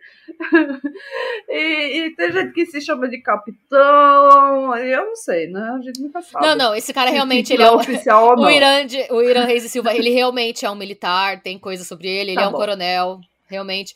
E esse artigo é uma série de cartas dele, é da época em que ele, né, na época da ditadura militar, em que ele faz o registro uhum. da, das andanças dele pelo Brasil, né? Aí ele fala: mais um dia em Barcelos. Recebemos um convite por intermédio do sargento da Polícia Militar, Pepes, para um jantar na casa do tenente Nilder Márcio Silva Mendes. O tenente Nilder é diretor do Hospital Geral de Barcelos e vem operando milagres, segundo moradores locais. O tenente Walter deixou-me no consultório. Bah, isso é uma parte chata, ele tá contando o dia dele. Tá. Conhecemos na oportunidade, isso ó, a oportunidade é o jantar na casa do tenente, tá? Conhecemos na oportunidade o filho de Tatum Canara. Tatunka é uma conhecida e controvertida personalidade local e fomos instados a não viajar sem antes conhecê-lo e ouvir suas incríveis e pouco verossímeis histórias. Verossímil. Melhor. Pouco verossímil. Ele é mentiroso pra caralho. E aí ele fala. o ten... Imaginou, pensa no Tatum Canara jantando na casa de um sargento, né? Então, assim, beleza. Uh... Tenente Walter... No mínimo suspeito, né? É, o, o Tenente Walter buscou o Dr. Neard em sua residência, acompanhados pelo soldado bababá. A de, filho adotivo do Tatunka, tá? O filho da Anitta, lá da mulher com que ele casou, era soldado do exército também. É, uhum. É, acompanhados pelo soldado Francisco Alves, filho adotivo de Tatunka, nos dirigimos ao sítio, é um sítio, é um sítio do seu pai, que mora a algumas dezenas de quilômetros de Barcelos, onde cultiva diversas plantas frutíferas que comercializa com os locais. Tá, e maconha. É, ó, maconha talvez. Tatunka amavelmente nos convidou para entrar em seu modesto barraco. Tô, tô, lendo o que o cara falou. Modesto barraco. É. Onde discorreu sobre temas como a Alemanha nazista. Olha, ele primeiro era sítio, agora de repente virou, virou barraco. barraco. Eu, eu não. Gente, Vai discorrer eu... sobre a Alemanha nazista, né? Discorrer sobre a Alemanha nazista, onde deixou patente sua admiração por Adolf Hitler. Olha o monarca de novo. Eu sabia, eu sabia! Eu não gosto, eu não gosto Tá entendendo? Eu sou assim, eu respeito. Não todo alemão é nazista e tem essas ideologias, tá entendendo? Eu, eu, mas só que um alemão que, se, que vai se funçar lá no meio do mato, no Brasil, eu fico desconfiada. Sim. Tem que ser nazista. É. Isso é coisa. Isso, isso, isso é modus operandi de nazista. É. De nazista. Mas a teoria da conspiração é, fala que o monarca é filho perdido do Tatunca, né? olha, olha o Fê jogando boato. Olha. É brincadeira, Mônica, pelo amor de Deus. A Mônica vai falar: é, o filho perdido do. o monarca queria, né? Onde, ó, Alemanha nazista, onde deixou patente sua admiração por Adolf Hitler, sua trajetória de vida e suas pesquisas na Serra do Aracá. Tatunka se diz filho de uma alemã com um líder religioso quichua peruano. Já mudou a história, tá vendo? Eita! É. Quichua são os descendentes dos incas, tá? Beleza. Ah.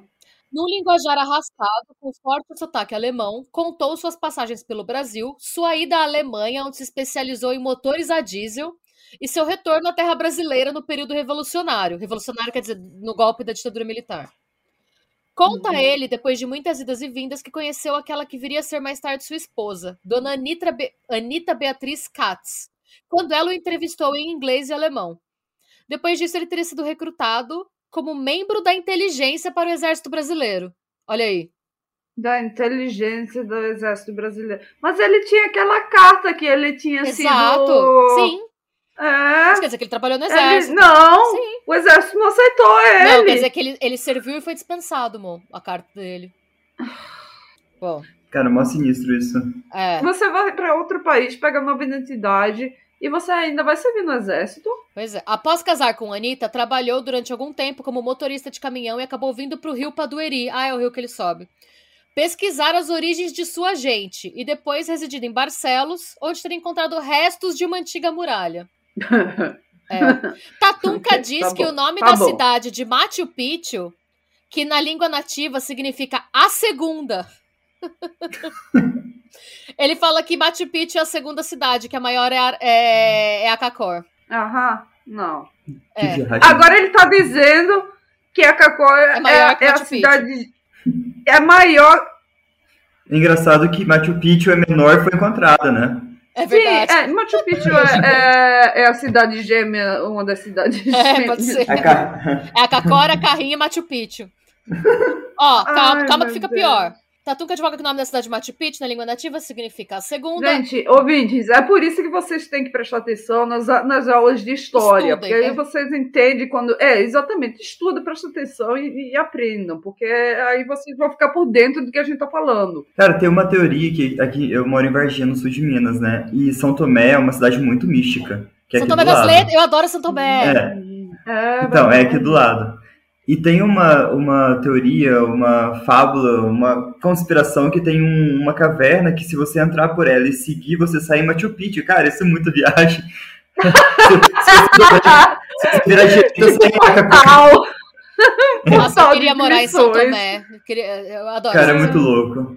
Louco, louco, louco, melo, cogumelos azuis, gente. O povo fuma maconha na rua e, e o, o, policial multa se você parar na vaga de deficiente, mas a, o pessoal fuma maconha na rua roda. E tá certo, tá certo. Legalize, gente. Legalize eu gostei, já. gostei disso. Legalizem. Bom. É, e dê multa pro pessoal que tá, tá estacionando no. Na vaga de deficiente. No... É, é. é. Não, isso é imprescindível. Sim. A menos que você seja de deficiente. Aí você pode estacionar. E legalizem já, mas voltando ao Tatunca, gente, que o rolê é, é maluco. Vamos lá, vou começar de novo o parágrafo. Tatunca advoga que o nome da cidade de Machu Picchu, em sua língua nativa, significa a segunda, e que na Serra do Aracá encontra-se um sítio arqueológico com a mesma orientação e semelhança onde teria sido construída a primeira. Reporta que em Machu Picchu a forma do sítio lembra um gigantesco jacaré, e aqui no Aracá lembra um grande boto. E aí o coronel diz: mais uma vez, a fraude fica patente. A teoria que Tatunca advoga como sua foi plagiada do pesquisador Marcelo Godoy, empresário paranaense que reside em Barcelos e programa viagens a Machu Picchu e a Serra do Aracá. Tatunca relata que existe uma fotografia aérea que mostra nitidamente o desenho de menor Quer dizer que, além de tudo, ele é plagiador. Sim, além de tudo, ele é plagiador. Tatunca... Nossa! É. E além de tudo, ele foi assim, ele podia ter achado, ele viaja por todo quanto é lugar, podia ter escutado essa teoria em qualquer lugar, mas não, foi escutando um cara que mora no do vizinho. Sim, ele, ele copiou do vizinho, ele é preguiçoso. É. Essa parte da história eu não conhecia, pra mim é novidade. cara, não tem nem o que falar. Tatunga relata que existe uma fotografia aérea que mostra nitidamente o desenho de uma enorme tartaruga de 200 metros gravada na pedra, um animal sagrado para os antigos Quichuas.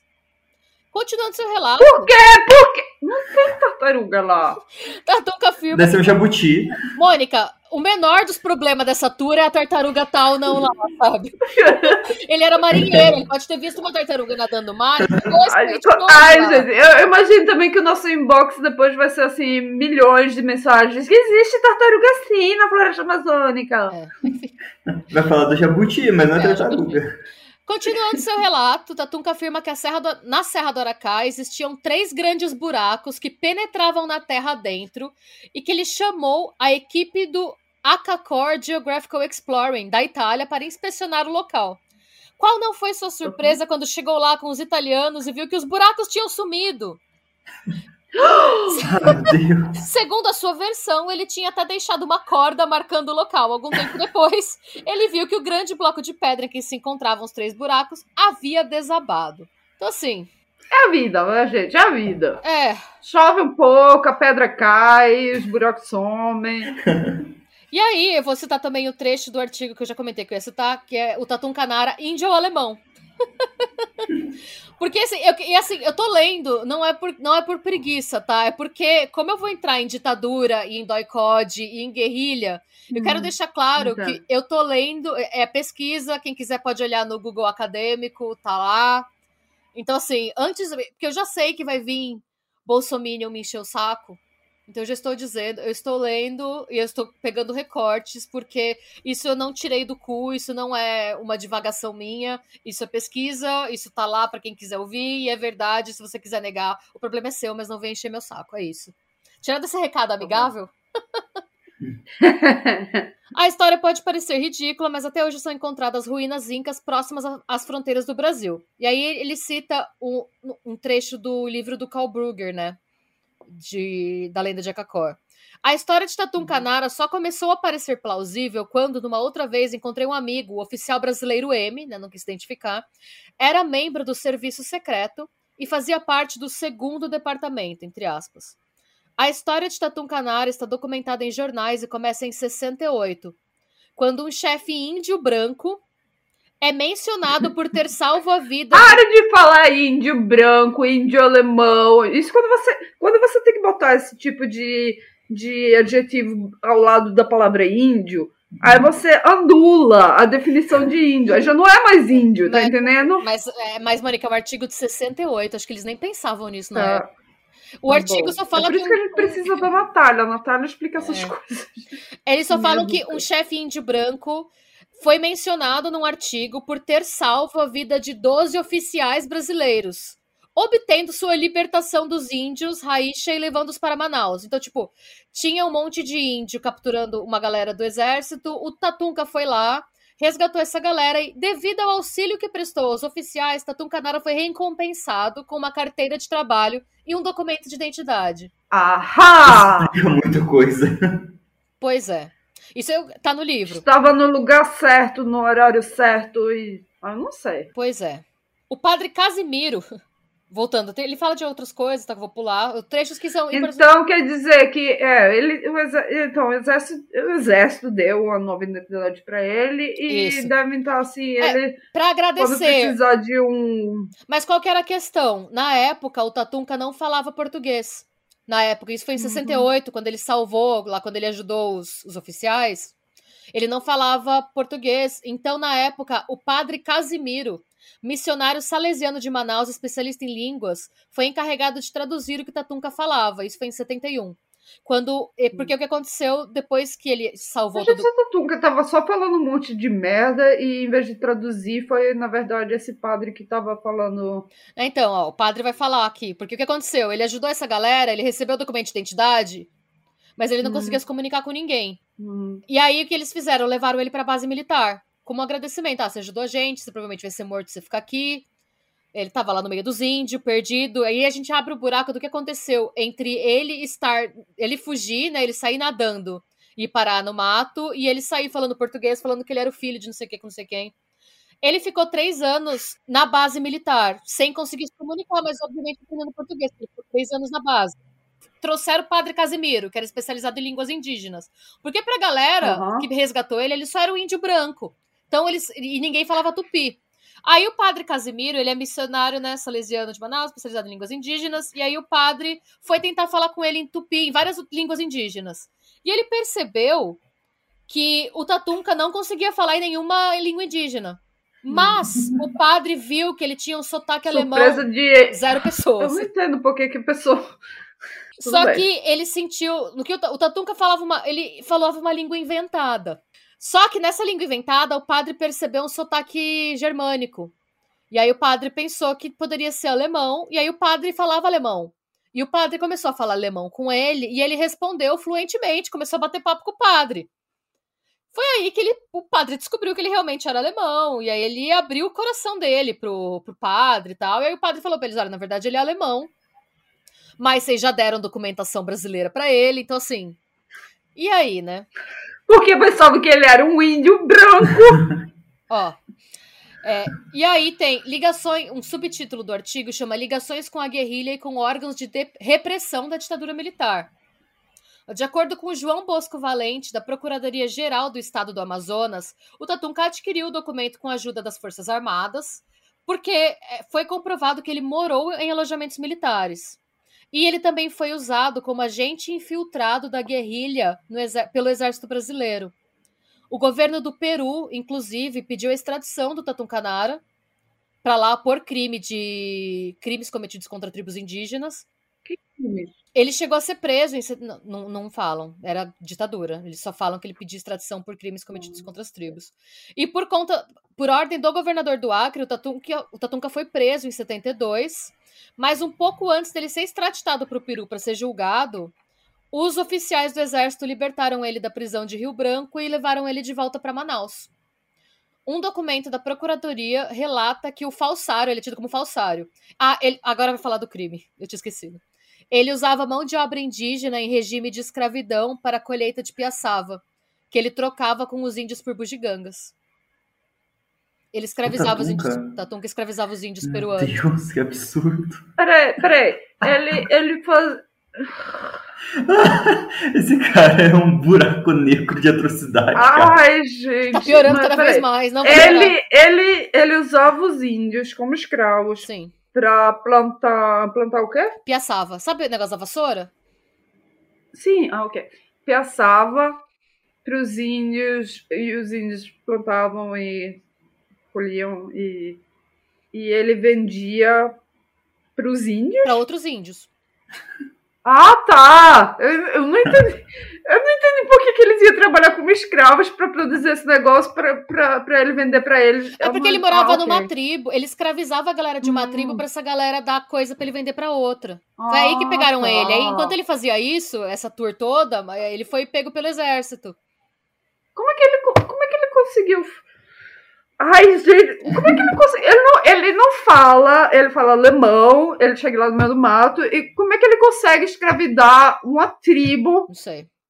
Eu tô, de novo, eu estou lendo documentos do, oficiais aqui. Eu, eu, estou lendo. Eu falei que eu ia parar de interromper, mas não tem bem. como, Renata. Ah, essa história é tão absurda. Eu tenho, que, eu tenho que fazer essas perguntas, porque é incrível. Mas ok.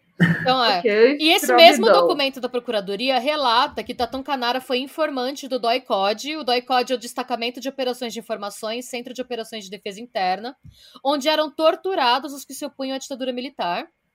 E ele também uhum. era informante do Serviço Nacional de Informações e do Comando Militar da Amazônia a partir de 72. E aqui eu vou dar uma aspas do documento, né? Falando aqui do Comando Militar da Amazônia. Neste último, tendo contato íntimo com o então Major Taumaturgo, hoje general, que na época ajudou a criar a estrutura da sétima seção do Comando Militar da Amazônia. Tatunca passava informações a respeito da atuação de funcionários da FUNAI, de políticos e do então prefeito de Barcelos, de nome Manuel. Esse procurador interrogou mais de 20 pessoas, inclusive o Tatum, que é a esposa dele, e disse que a Polícia Federal Brasileira entrou no caso dos desaparecimentos bem antes do Ministério Público, mas por algum motivo desconhecido não, não prosseguiu com as investigações. O Tatunca nunca foi. Tem, inclusive, a gente pode postar, eu tenho aqui o relatório da Procuradoria-Geral do Estado do Amazonas, né, que denuncia tudo isso. Mas o Tatunca nunca foi julgado nem condenado por absolutamente nada do que ele fez. Nada. Nunca? Nunca. Ele não tem. A ficha dele está limpa. Até hoje, nunca nada. Nada. Isso é o mais absurdo, como? E aí, o que aconteceu? Como? Ele foi entrevistado. Eu tô é, chocada é... com, com, nada. Esse artigo. Nem, nem, a escravidão lá no Peru. Nada. Meu Deus. Esse artigo que eu tô. Esse cara, esse cara, é, um, esse cara é um serial killer. Esse artigo que eu tô lendo, ele é de 2008. E agora eu vou pegar. E, e assim, ele não tá matando um monte de gente pobre brasileira que ninguém tá ligando. Ele tá matando turista de outros países. Ó, okay. segundo o próprio Tatunka, tá? Esse artigo é de 2008 e falam de uma entrevista que ele deu em 2007. Falam, entrevista no ano passado. Pelo menos 80% do livro seria uma mentira criada pelo Brugger. Alegação que não procede, já que, é, já que o Rock. Em né, quem vamos confiar? Vamos confiar em você que. que... Então. Tá bom. A alegação não procede. Até, até, a polícia tá chamando você de mentiroso, tá entendendo? Em, em documentos oficiais. A afirmação de que o livro é mentira não prossegue, porque o Brugger gravou todo o relato do, do Canara em fitas. E as fitas foram divulgadas Como no, no programa pessoas de rádio profissionais é. fazem, né? Então ele fala que é tudo mentira, mas ele tem tudo isso em áudio. E tudo isso, como ele hum. só foi morto depois que o livro tinha sido publicado, todas essas fitas estavam a salvo na Alemanha. Então as fitas foram todas divulgadas num programa de rádio alemão. E aí, calma que vai ficar pior. Existem registros na prisão da cidade alemã de Nuremberg de que, ta, de que o falsário, né, Tatum Canara, já usava a alcunha de Tatungener, Tatungener na Alemanha antes de fugir para o Brasil. Que ele, absurdo! Ele, só adaptou o nome, ele só adaptou o nome em 68. E muitos elementos da história criada por Dunker, Gunter, né, que já chamou o Tatunka de Gunter, para construir a lenda de Akakori encontram-se em obras da literatura da primeira metade do século passado. Segundo um morador de Barcelos que não quis se identificar, o falsário teria inventado a história para que os turistas bancassem sua busca por diamantes. Em uma entrevista exclusiva, a Tatunka disse que muita gente já morreu indo atrás dele e confirmou: e eu não posso nem vender um diamante. É porque você matou todo mundo que estava atrás de você. a esposa do Tatunka, a Anitta, que ela compra a história do Tatunka, ela é ligada à prefeitura da cidade de Barcelos, uhum. que é a capital também nacional do peixe ornamental, eu não sabia. Ela chega a vender. É um peixe ornamental? Pois é, ela está envolvida, segundo o artigo, eu não estou acusando ninguém. Ela está envolvida no mercado, na venda de peixes ornamentais para o mercado negro. Cada peixe pode valer até 5 mil dólares. E... Ah, peixe de aquário? Peixe vivo peixe, para aquário? Ah! É e caro pra caralho mesmo. Nesse esquema, o Tatunka já foi citado em jornais e numa CPI por biopirataria, que é a pirataria de espécies nativas da Amazônia ao ser pego Não. pela Polícia Federal com uma coleta de 350 peixes e plantas junto a outros seis turistas alemães. Que absurdo, tá cara. Esse... Meu Deus! É tá... muito podre. Tatunka continua guiando Meu Deus, você pensa que você está entendendo o nível de criminalidade dessa história? É um crime novo. Não, a gente saiu de bio, de biopirataria, desaparecimento de gringos e... E serial killers. e, e, isso, não é, isso e a ditadura é federal, não? É! Sim! Nossa! Mesmo assim... Ninguém tá fazendo nada com isso, não? Tatunka continua guiando estrangeiros com autorização do Ibama na região onde estariam as supostas pirâmides. O quê? Sim! Essa história é absurda! Parece que é mentira. Parece, Parece que, que não tem como saber dessa história. Exato. Essa história está lá, está fora. Todo mundo tem, tem essas. E o povo ainda. E ele, Sim! Como isso é possível? Eu não sei! Meu Deus! Mas tá lá, ele segue levando as pessoas. Ele é pior do que o Tiger King! Ele é pior que o Tiger King, sim! Ele é, nosso, ele é o Tiger King que a gente merece. Ele é o nosso Tiger King. Sim. Gente, a gente precisa entrar em contato com o Netflix pra gente fazer um documentário. Sim! Gente, não, essa história é absurda. Essa história é absurda. E assim, é, a Sandy, a Sandy Reed, né, a irmã do John Reed, que foi o primeiro desaparecido que a gente contou aqui, é, ela aceitou que ela nunca vai achar o corpo do irmão, mas ela jogou as cinzas da mãe, ela levou as cinzas da mãe com ela para o Brasil e ela jogou as cinzas da mãe no rio em que ele foi foi visto pela última vez com o Tatunka subindo, né? E ela fala que o único uhum. conforto que ela vai ter nesse caso é saber que pelo menos de alguma forma ela pode trazer a mãe dela para estar tá mais próxima dele pelo rio. Uhum. E esse, esse é o único conforto que essa mulher tem. E isso me marca tanto, que como eu falei, tipo, eu fico pensando se fosse o meu irmão, sabe? Que tivesse um, um momento de assim, de, de. Ainda mais meu irmão, que é super trilheiro, que vive indo pro meio do mato. Que foi, eu fico uhum. pensando se fosse comigo, que, que é, ela, ela gastou todas as economias dela. Ela é, tipo, professora. Ela não tem muito dinheiro, hum. sabe? Todo o dinheiro dela foi gasto em expedições, em, em, investigadores particulares, em pesquisa para saber. Ela só quer saber o que aconteceu. E o caso está aberto até hoje. Se vocês entrarem, a gente pode até colocar, se alguém quiser, manda pra gente. Tem o link do perfil dele no site de pessoas desaparecidas do Project Doe dos Estados Unidos. E hum. ele é hum. tido como visto pela última vez em Manaus. Então, assim, é, ela já sabe que ele não tá vivo. Mas ela quer saber o que aconteceu. Ela imagina o que aconteceu, mas a certeza ela não teve. Gente, eu acho que é bem claro que esse cara não vai ser acusado de nada enquanto os, as pessoas do regime militar que protegeram ele não morrerem. É isso, é. Ele deve ter feito muita merda pro governo, ele deve ter feito muita merda pro doicode, ele deve ter caçado muita gente no meio do mato. Até porque, como a gente falou, ele era o cara que a polícia chamava quando a situação saía de controle.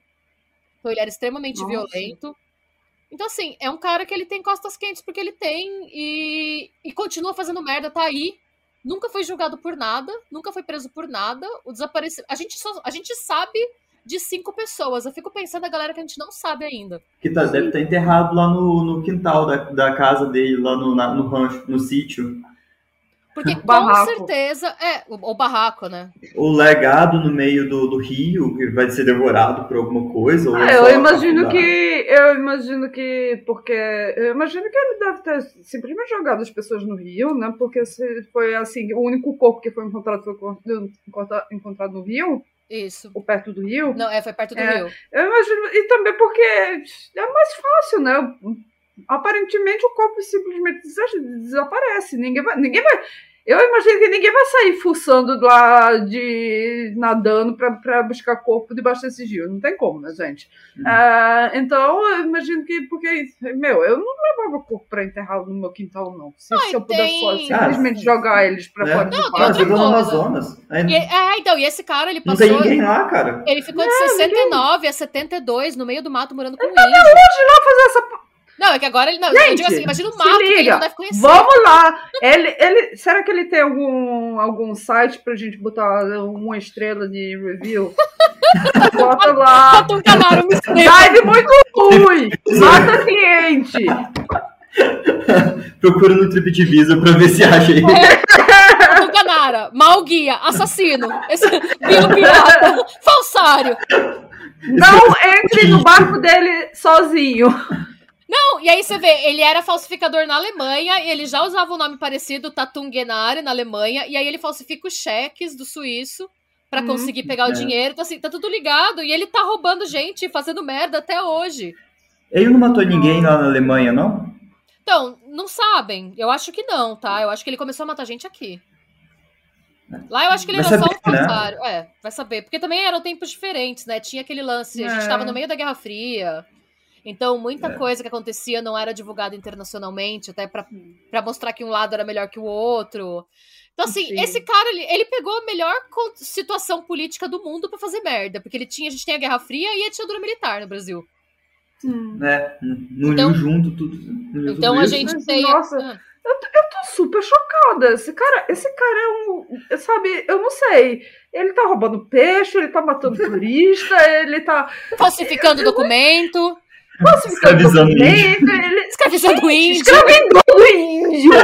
Gente, esse é o crime que eu nunca escutei na minha vida. Escravidão de índio. Gente do céu, isso é inédito no nosso podcast, né? Escravidão de é, índio. É, escravidão de índio é inédito. A gente nunca tinha feito escravidão de índio. Sim. Não. Gente, esse cara, ele é tudo que tem de ruim. No... E o pior é que ele tá, se você vai pra Barcelos, ele tá andando na rua, ele vai na feira, de chinelo, de motor. No shopping de mobilete, Nossa. de martim. Ele tá, tá vivo, tá, tá Eu tô chocada. Cara, tem foto em alta resolução desse cara. Marcelo, você viu esse tamanho? Se você perguntar, quero viajar com o Tatu Canário, eu te mostro, aponto ali, ó. Tá ali. É, vai ali, ó. Detalhes da tatuagem dele. É, vira a esquerda ali. É, a galera pega ele na, no documentário, né? No... Essa tatuagem, será que ele tinha essa tatuagem antes de ir pro. pro é possível, Brasil? porque é bem zoada a tatuagem. Mas ele pode ter feito na... É, né? enquanto ele tava no meio do mato também, vai saber. É, é. Não, mas ele, ele, eu imagino que ele deve ter feito quando ele tava como. Uh, marinheiro, como eu acho que sim, na... acho que marinheiro. É. é. eu acho que sim, talvez. Mas ele foi pra. Porque ele, ele foi para Ele ia pra vários países, né? Então, às vezes ele parou em algum é. país que o símbolo era tartaruga e fez. Vai uhum. saber. Mas, gente, essa história de Tatum Canara. Ele tá vivo ainda, tá aí, tá no rolê, fazendo os corre Nossa, dele. Eu, eu, eu, eu, não sei o que falar. Se você precisa, chocada. Se você precisar o nome dele no Google, a, a, primeira foto que tem é ele abrindo a camiseta mostrando a tartaruga no peito. É, ele é... Eu vi fotos dele, mas eu tô. A Mônica tá assim, horrorizada. Eu tô horrorizada. Assim, porque também ele tem um monte de, de ele tá matando turista de outros países. Eu acho assim que. Tá bom, o Brasil é violento, mata muita gente, mas assim, o Brasil tenta pelo menos não matar turista, porque não é para os negócios, né? É bem. O Brasil é um país que vive muito do turismo, quer dizer que não, não é um é, eu, pessoal, por boa, tudo que né? eu li, né, e por todos os documentos que eu li, eu realmente acredito que ele matou muita gente é, da guerrilha, que tá, porque muita gente da guerrilha também se embrenhou no meio do mato, né, é, hum. é, na época do, da galera que era contra o, o regime é, militar. Então, eu acho que ele tinha costas. que ele pôde matar gringo sem ser pego pelo tanto de brasileiro que ele matou, sabe? Hum. E porque e, você prende esse cara, ele começa a cantar. Se, se a polícia alemã uhum. põe a mão nesse uhum. cara, ele vai contar tudo que ele fez. Hum. E aí, é muita gente graúda vai cair, sabe? É, vai foder com o exército brasileiro. Ele fode com o exército brasileiro. E não Principalmente vamos... o, o do norte, né?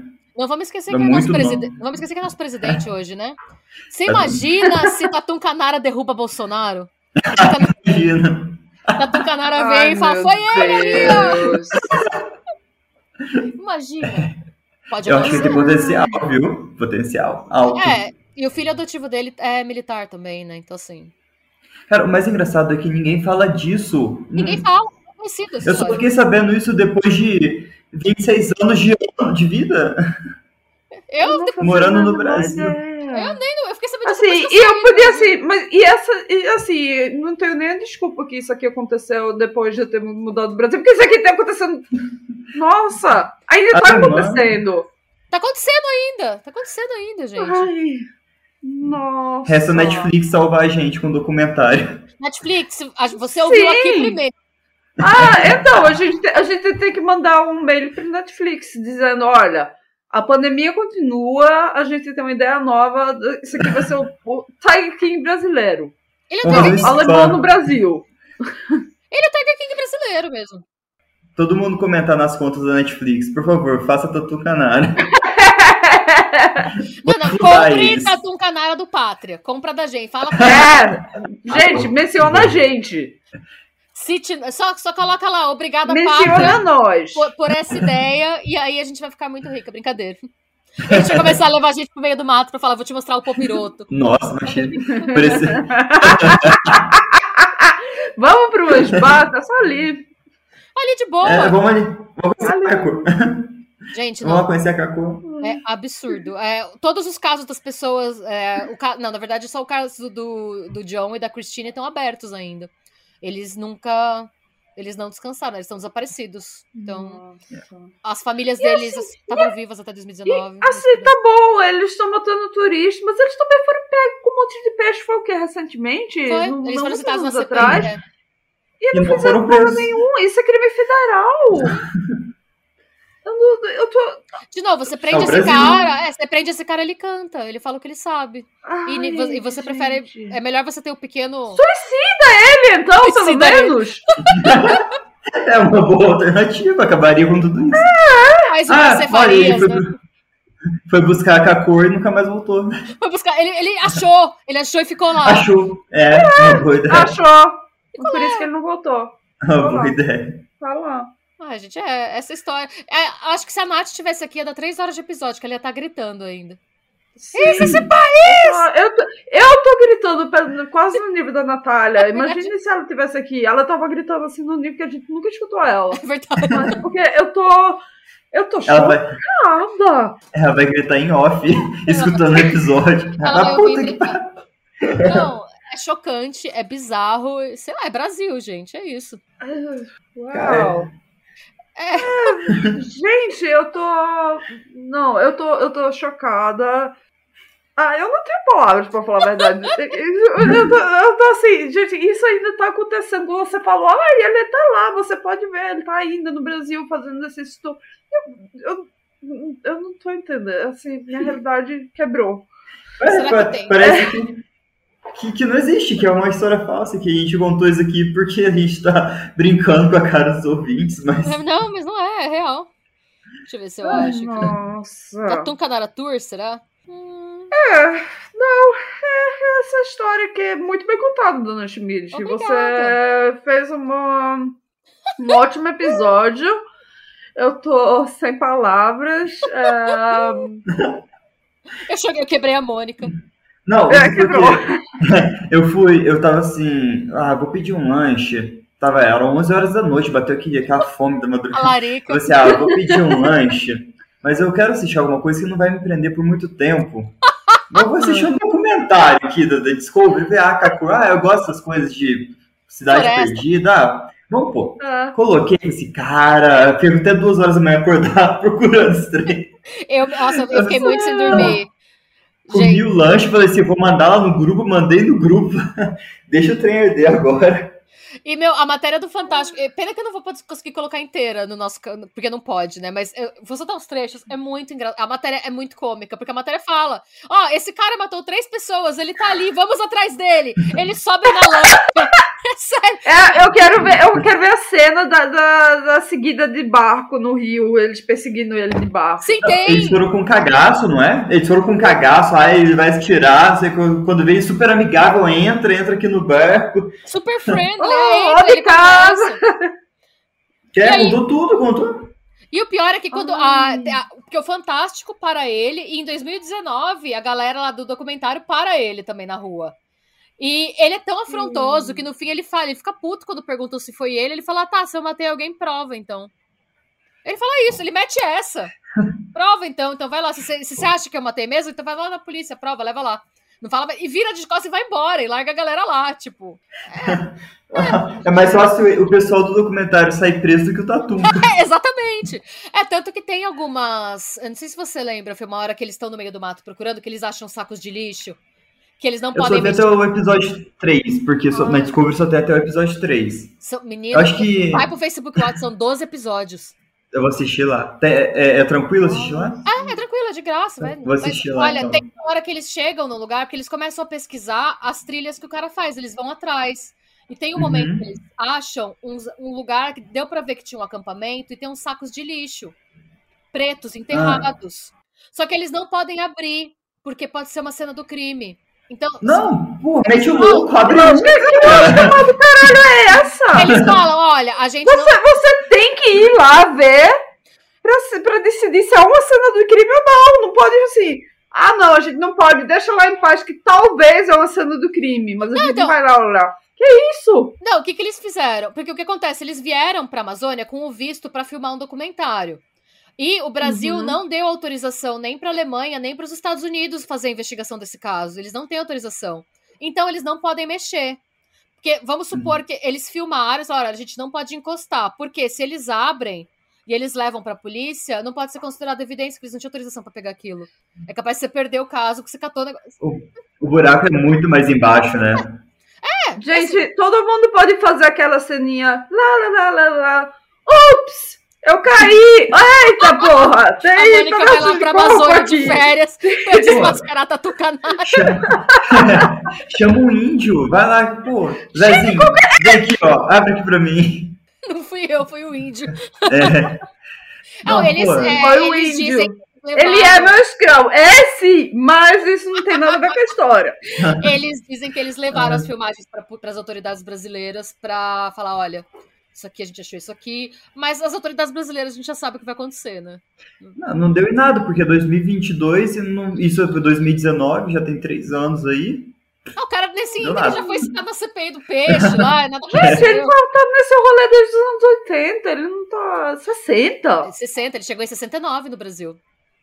Então. É que, que tem rabo amarrado aí, porque o Brasil não deixar a polícia do exterior investigar, você é. sabe, tem rabo amarrado. Rabo preso. A matéria do Fantástico, eles falam que a, no final, né, o Fantástico termina falando que a polícia americana vai ser convidada a participar como ouvinte. Tipo, eles só podem entrar e olhar o que eles estão fazendo, mas eles não podem investigar por conta. Ah, ah é muito cínico isso, cara. É, Você pode vir e olhar. Porra. É, pois é. Não, e é isso, ninguém mexe nesse homem, ele tá lá, provavelmente vai morrer de velhice, sem ser preso.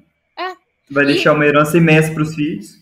Vamos cruzar os dedos que alguma cobra pique ele. Mas o Rui não quer. Não, eu queria que ele pagasse ou, pelo que ele fez, ou era sabe? suicidado. Não, eu queria que, eu, que ele pagasse de alguma forma. Eu queria que ele respondesse pelo que ele fez. Porque, gente, vai saber quanta gente. Porque a gente sabe das pessoas que as famílias encheram o saco do Brasil para falar. E quem não Sim. tem família, ou quem, tipo, sei lá, essa galera que, sei lá, se, se, afastou ah. da família. Não tem recurso foi... pra, pra... É. A pessoa era sozinha, né? É, ou tem muita gente que, sei lá, é, naquela é, época ainda a galera tipo, eu, tenho, eu tenho uma amiga minha né? que ela é uma amiga norueguesa que ela é super, super hippie. E ela saiu, ela foi lá pro meio do, da floresta amazônica, lá no, na Bolívia ou na Colômbia, alguma coisa assim, e ficou lá com um monte de grupo. E assim, pra mim foi tipo, ah, ela tá lá, eu não sei, não sei se eu nunca mais vou ver ela. Quando ela voltou pra Noruega, sem criança, sem, sabe, e eu fiquei, nossa, eu pensava que nunca mais ia ver você, na verdade. Eu pensei que você tinha sumido lá no meu Se ela tivesse vindo pelo Brasil, ela ia ela ter encontrado Tatunca e provavelmente não ia voltar. Foi isso que eu tava pensando. Eu, será que ela tava lá com. Não. Ele é. não tem um aceita, ele tá. Ele tem um business. Ah, não, e a não Bolívia um tá longe do alcance dele, né? Peru e Brasil, é. o alcance é, dele. Peru, a Brasil. dele. É. Não, a Cacor e a Carrim. A Cacor e a Carrim, é isso o Machu Picchu agora também, né? Que tá lá no Machu Picchu. Machu Picchu é o jacaré ah. e a Cacor e a Carrim é o boto. Mas é, naquela época muita gente fazia isso. A galera entrava nos comunes malucos e não dava notícia. A família achava que, ah, ele não fala com a gente porque não quer, não porque. É. Sei lá, então assim, a gente não sabe. Se alguém souber, ó, gente. Você conhece Canara? Você mora perto dele? Ah, gente, é isso. Essa história que a gente tem, essa história desse cara muito maluco, que ainda tá ainda. O rolê dele continua lá, lá no Amazonas. E não acreditem em índios brancos falando de cidades perdidas. Se a cidade tá perdida, tem uma razão. Deixa ela ficar lá perdida mesmo, em paz. Gente, ninguém que te chamar pra ir pro meio do mato. Não confie em ninguém que te leve pro meio do mato. É, ninguém. É verdade, é verdade. Isso é uma boa regra. Não vá pro meio do mato com ninguém. Sim. Se bem que eu gosto de ir pro meio do mato aqui, né? Mas é, aqui é Mas aí é você coisa, indo é sozinha porque bem. você quis ir, não é ninguém. Oi! Eu acabei Ei, aqui, aqui você nunca tá sozinho, tá entendendo? O maior pessoal vai pro meio do mato porque é, porque é bem isolado, não tem muita gente. Aqui não! Aqui você. A pior ideia que você tem é enterrar um corpo no meio da floresta, porque você vai encontrar com tanta gente no caminho. tanta testemunha do seu crime que foi assim. Foi isso que isso aconteceu. Teve um, uns, uns moradores de ruas né, e usadores de, de drogas lá em Oslo que estavam morando na, no verão na floresta. Aí teve um dia que teve um monte de fumaça preta e foi um, um dos moradores de rua que tinha matado o outro e estava tentando queimar o corpo. Eu, meu, você tá fazendo o quê? Todo mundo vendo, você tá mandando sinal de fumaça pra todo mundo ver onde é que você tá lá. E claro, claro que vai dar merda. Não dá. Aqui é aqui. É, aqui é o lugar menos privado, é, é, tá, tá cheio, é, aqui, tá, aqui tá cheio de gente no mato também. Aqui não é o mato é super pop. Que é o que tem pra fazer, né? Você vai andar no mato, é isso. É. Mas você não vai procurar uma cidade perdida, mato, né? vá. Mas não vá com tatunca. E não vai procurar uma cidade perdida. É, não, nunca vai procurar é. uma cidade perdida. Se alguém te fala, vai procurar uma... Gente, hoje em dia, se não, não tá no bem. Google Maps, lá no, é. Google, no Google Earth, é. se não tá no Google Earth, porque provavelmente não tá lá. 2022, a, a Terra já foi, já descobriram o que tinha para descobrir.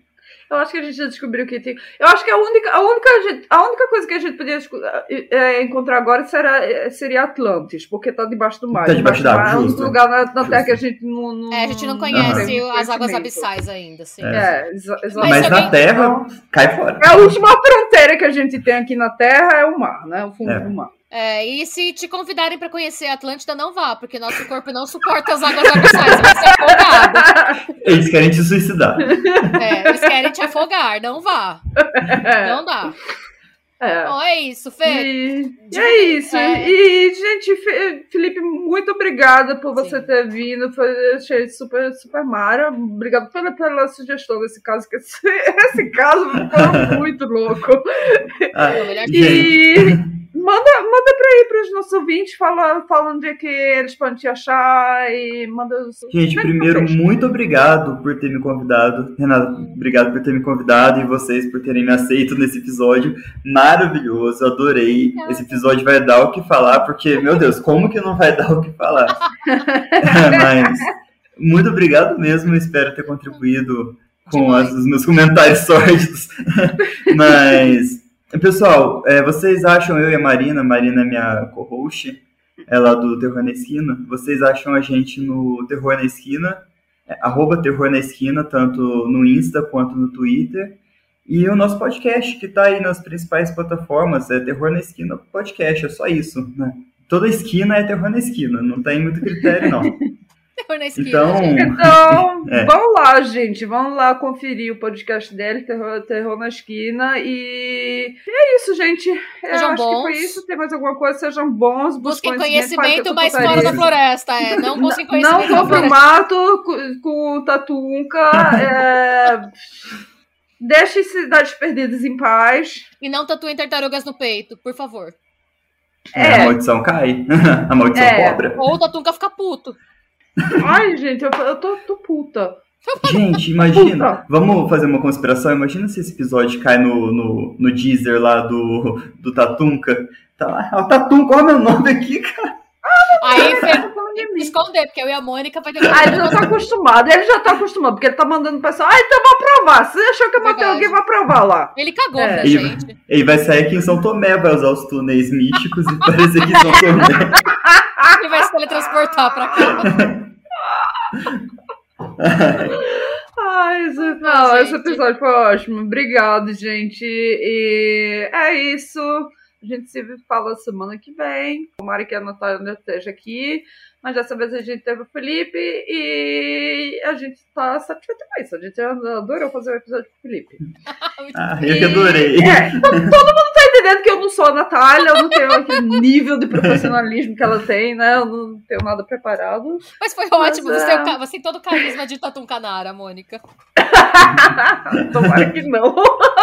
Tatum com a Mônica. Mas tudo bem. e é isso, gente. Um beijo. Bomba de beijos. Slow.